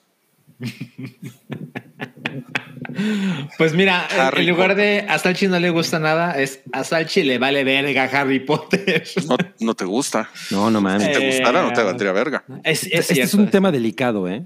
Eh, sí, porque hay, hay ¿Por un fan enorme. No me caga, te lo juro. Em, siempre digo lo mismo, pero vi las ocho películas Mm. y no podré importarme menos. Eh, y hay gente, hay gente querida eh, y cercana a mí que adora Harry Potter y pues bien por ellos. Pero a mí, no mames, cero, cero interés. Bu. ¿Qué les digo? Pero ¿por Y tengo no la te edad para ser A más ver, fan. pero, ah, pero ahora ya dinos por qué no te gusta. Pues, pues me pareció bastante, o sea, bueno, las peleas me parecen bastante pendejas, ¿no? Con sus, con sus varitas, todas estúpidas. Y este, mm, pues, nunca me enganchó, nunca, nunca, nunca sentí que me importara lo que le sucedía a Harry, no, no quería conocer más del mundo. No, no, no. Pues va a ¿Qué te ser la, la reunión de, de, de 20 años Sí. de- del elenco de Harry Potter. Qué guapa e- es Emma Stone, ¿verdad? Es, ¿Cómo- cómo me gusta decir esa eh, mamá? Em- Emma Stone está guapa, sí. sí, sí. Emma Stone es muy guapa, sí. La de Harry Potter. La Hermione es muy guapa. La Hermione, exacto. Solo Emma Stone, eso- la Hermione. Solo por eso la voy a ver, nada más. Bien. Y el, el que está bien jodido es Rupert, ¿cómo se llama? Rupert Green. Rupert Grint. Ese güey está, pues es como, voy, voy a decir un comentario medio, medio, que es- alguien podría interpretar como racista, A ver. pero es como el clásico pelirrojo que la piel se le hace mierda a los 28 años, ¿no? Mira, cabrón, no te metas con nosotros. el pelirrojo. Yo tengo, Es el gorro, no es tu pelo, yo, güey. tengo, yo soy pelirrojo, mírame, mírame. Como, Como Ed. Sheeran y yo. Claro. Bueno, la verdad es que digo, careful, ¿no? Haciéndome enemigos, pero yo soy de esta idea de que los, los pelirrojos varones difícilmente son sujetos atractivos, ¿no? Sí, y, y- ajá, y las pelirrojas mujeres. Eh, ahí, ahí, ahí me parece que tienen muchas más posibilidades de Exacto. éxito. No, bueno, pero bueno, Tormund Sánchez era sexista. atractivo. ¿Eh? Sí. Es- Mira, hay una excepción, hay una excepción ahí, exacto, exacto. A ver, fíjate, te yo pusieron veo- aquí. ¿En dónde? Mira, este, es, este comentario es muy interesante. Léelo, por favor. Dice Omac, es raro que no le guste y que sí le guste Pokémon. Unas bolitas todas estúpidas estúpidas para atrapar chingas. Gracias, Omac, gracias. ¿Sabes, sabes, Omac? Es absolutamente válido tu comentario. Pues sí, ¿cómo debatirlo? Oye, el otro día No, me bueno. enteré de, de un matrimonio que se terminó por culpa de Pokémon Go. No. a ver, cuéntalo. Porque el dude era adicto a jugar Pokémon Go. Ah. Adi- pero adicto, adicto. No, pero más bien, pero pues más bien se acabó por su adicción, ¿no? Es como, o sea, como sea, los sí, matrimonios pues- que se acaban por el alcoholismo. Ajá, exacto. Pero una adicción, pues no deja de ser una adicción, ¿no? Y en este caso era Pokémon Go. Y la mujer ya dijo, no puedo más con esto. Ajá, ajá, sí, sí, sí. O sea, Y le además- dijo, eh, escoge, ¿no? Pikachu o yo. Exacto. Ah, o pues sea, Pikachu. pero además se conocieron antes de que existiera Pokémon Go. Entonces el güey era un- una persona completamente diferente, pero existía, pero salió esa madre y el güey así se enganchó durísimo. No, pues con razón, eh, AMLO le echa tanta mierda a los videojuegos.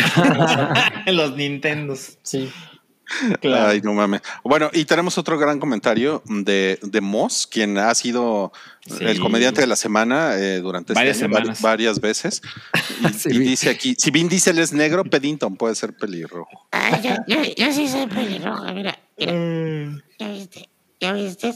¿Ya viste? Pues más o menos. Oigan, pero a ver, a ver, a ver, ¿a quién de aquí le importa la reunión de 20 aniversario de Harry Potter? A mí no. Nadie. Mira, yo vi las películas y leí los libros y pues la verdad me da igual. wow, también leíste los libros. Sí, leí, leí todos los libros. Mm, No, pues es que Eres, simplemente. eres, e- eres un nerd muy, como, muy consumado. Yo respeto mucho eso de Santiago. Yo no sé a qué hora haces todo lo que haces. Lo que pasa es que No, duerme poco, ¿no? Sí. Ya ves, lo que no es no tener vida. Lo que es no tener vida. Sí, Exacto. ahí tienen el, el comentario, el comentario de, de Santiago. Bueno, eh, y vamos a pasar a lo último de este chidillo y variado. Este es un reto del diablo para Cabri. Y dice, dice, el, el diablo, llega el diablo y te dice, solo puedes ver uno de estos, o sea, solo puedes asistir a uno de estos dos eventos. Si ves los dos, te vas a quedar ciego. Ok, ok. ¿Ok? Te los, ajá. vamos, te los vamos a poner aquí. ¿Cuál escoges? Uno Eh, es Scream, ajá, y el otro es ver a dos labios en vivo. Híjole, es que es muy fácil esto para mí porque eh, a- a- por mucho que a, a mí me gusta mucho Dua Lipa, no soy fan, ¿no? O sea, no la voy a ir a ver. Ok. Eh, entonces, pues definitivamente Scream. O sea, no es lo mismo que venga Charlie XCX, no mames, ahí... Ah, Ahí sí hubiera estado difícil. No mames, no, sí, ahí Charlie, Charlie XCX gana, pero Dua Lipa me gusta un chingo y lo que tú quieras, pero no, no, no, no. Así como Spider-Man, No Way, no Way Jose, eh, tampoco Ajá. estoy interesado en ir a ver a Dua Lipa. Ok. Ahora, si Entonces, Dua es muy Lipa te, te- te- te dijera que te va a invitar backstage, que después va a haber Ah, sí. fiesta, Pues sí, sí voy, obvio. Sería un pendejo si no voy, ¿no? O sea, Y no ves Scream. exacto. pero Scream. nunca puedes ver Scream porque si la ves te quedas ciego. Qué cool.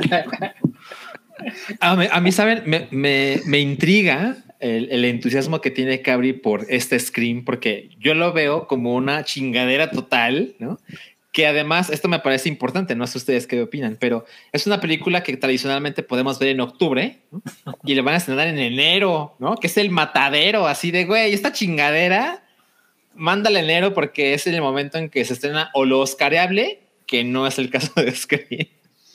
No, Bueno, o las ¿cómo cosas que sabes? es. ¿Quién sabe? ¿Quién sabe? Pero, sabe? pero Ay, por toda- favor. todavía sigue todo desfasado por el COVID, o sea que como que todavía hay que darle chance, ¿no? De esa duda. Además, acuérdate que el asesino está en el póster. pues, Este- pues sí, ahí está Ghostface, lo estoy viendo. Eh, Eso es la, muy la verdad, la verdad es que no hay una explicación lógica que tenga tantas ganas de ver Scream, solamente es porque es Scream y amo Scream, ¿no? O sea, Y sale ah, Nick Campbell, que todavía se Ajá, sigue viendo sea, hermosa. Y la 3 de Scream es una mierda. Las otras tres están chingonas. Entonces, pues voy a ir disfrazado de Ghostface. Bien, bien. A mí me, Entonces- a mí me da gusto la felicidad de Capri. Estoy emocionado. Y no, no voy a ir a ver a Dua Lipa, A menos que ella me regale los boletos y me invite backstage. Ella, solo O sea, ella. sí, literal, que llegue a mi casa y me diga, André, aquí están mis boletos para ir a verme. Por favor, ve a verme. Por favor, ¿No? ven a ver mis dos Por labios. favor. No mames. No, eso suena muy mal. Ok, vámonos ya. Vámonos ya de este podcast. Solamente tengo, tengo algo ya para, para despedirnos. Miren qué bonito está esto. Oh, no Ah. mames. Dice Bol. ¿Qué dice ahí? Pues dice bol, ¿no? Val, ¿no? Val. Bal. Bal. Ah, ball, ¿Por- por- como, por qué dice ajá, como de, como de Pokéball. Ajá, me imagino. It que- begins Bol. No, pues sí me gustó, ¿eh? Sí me gustó. Está, está bien chingón, ¿no? Está bien chingón, sí. Y, y bueno, y eh, pues gracias, muchas gracias por acompañarnos el día de hoy en este episodio con spoilers, el 409 del hype. Es el penúltimo del. Eh, la próxima semana vamos a grabar ya el último episodio de, de 2021 y ya después nos vemos hasta 2022. Ah, o sea, uf, le cuelga, ¿eh? Le cuelga. Le ¿Va a haber este, spoilers de Matrix la próxima semana? Si, si- si ustedes quieren, yo lo voy a ver el lunes, por cierto. Y, y entonces, si, si ustedes quieren, pues puedo llegar a- cargado de spoilers. Recargado. Pero Ujú. recargado de spoilers, pero pues ya depende, depende, ¿no? Ok, quieran, ok, ¿no? ok. De acuerdo. ¿ok? Y pues, eh, pues mu- muchas gracias a, a Geraldine Ponce por acompañarnos el día de hoy. No puede ser. Güey, es que sí está muy cabrón esa mujer. Sí, no mames. Es horrible esa visera que trae, pero en realidad no le estoy Sí. viendo la visera. Eh, Este, este podcast va a tener así el like de la presidencia de la República. Güey, El yo- podcast favorito de AMLO. o sea, si los rumores son ciertos, pues yo respeto mucho al preciso, ¿eh? Al preciso. Claro, ahora resulta. Sí, sí, sí. Bueno, muchas gracias, Santiago, por tu Ah, participación el día de hoy. gracias. Gracias a ustedes por invitarme. Gracias, vemos, gracias. Cabri. Gracias. Gracias. Acuérdense que soy no soy cabri, soy Ay, sí, es cierto, se me, se me olvidaba que eres. Exacto. Ok, eh, Salchi, gracias. No, pues gracias, amigos. Nos vemos la próxima semana para, para el último episodio del año. Y pues, pues déjanos amor, ¿no? Si, si, si usted quiere, póngale like a este episodio y también se lo puede recomendar a un amigo. Eh, ¿Qué más? ¿Qué más pueden hacer con este episodio? Escucharlo mientras manejan si son Ubers. Por ejemplo, ¿no? Y si usted es el, el pasajero del Uber, no sea culero, déjale una buena calificación No al. Uber, ¿no? Que su, No, pues, chinga se lleva. menos. pues se, se quedan sin nalgas los Ubers, o sea, están todo el día sentados en un coche. Oye, hay un comment de alguien que dice que acaba de ver a Geraldine Ponce hace 10 minutos en un evento de Tepic. No mames. Wow. Oh, Dice Oye. cuague radical. ¿y qué tal está en persona? A ver que nos responda. Vamos a. Seguro está, se ve que está alta, ¿no? Hay que esperar el delay. No, No. yo no creo que esté muy alta, ¿no? O sea, más de unos 70 sí. Bueno, fue Miss algo, entonces sí Sí, está alta. algo. Ajá. Ah, es que es- dice, es nuestra alcalde. O sea, ok, claro, es que O, o sea, sí, sí, sí sabemos. Está altísima y buenísima. Ah, pues, es, es lo que queríamos saber. ¿Quién puede decir eso de su alcalde, no? Mira, acá en Puebla no podemos decir nada de eso nunca. No, jamás. No, y además se caen, Ah. con, con- se caen con los topes. no, acá, aquí, por ejemplo, la. No, pues no. O sea, es que ya estaba pensando en la señora Sheinbaum, que está así todo el tiempo. la cara. Ok, bueno. Gracias, amigos. Nos vemos la próxima semana. Bye. Bye. Bye. Tu apoyo es necesario y muy agradecido. Aceptamos donativos para seguir produciendo nuestro blog y podcast desde patreon.com diagonal el hype.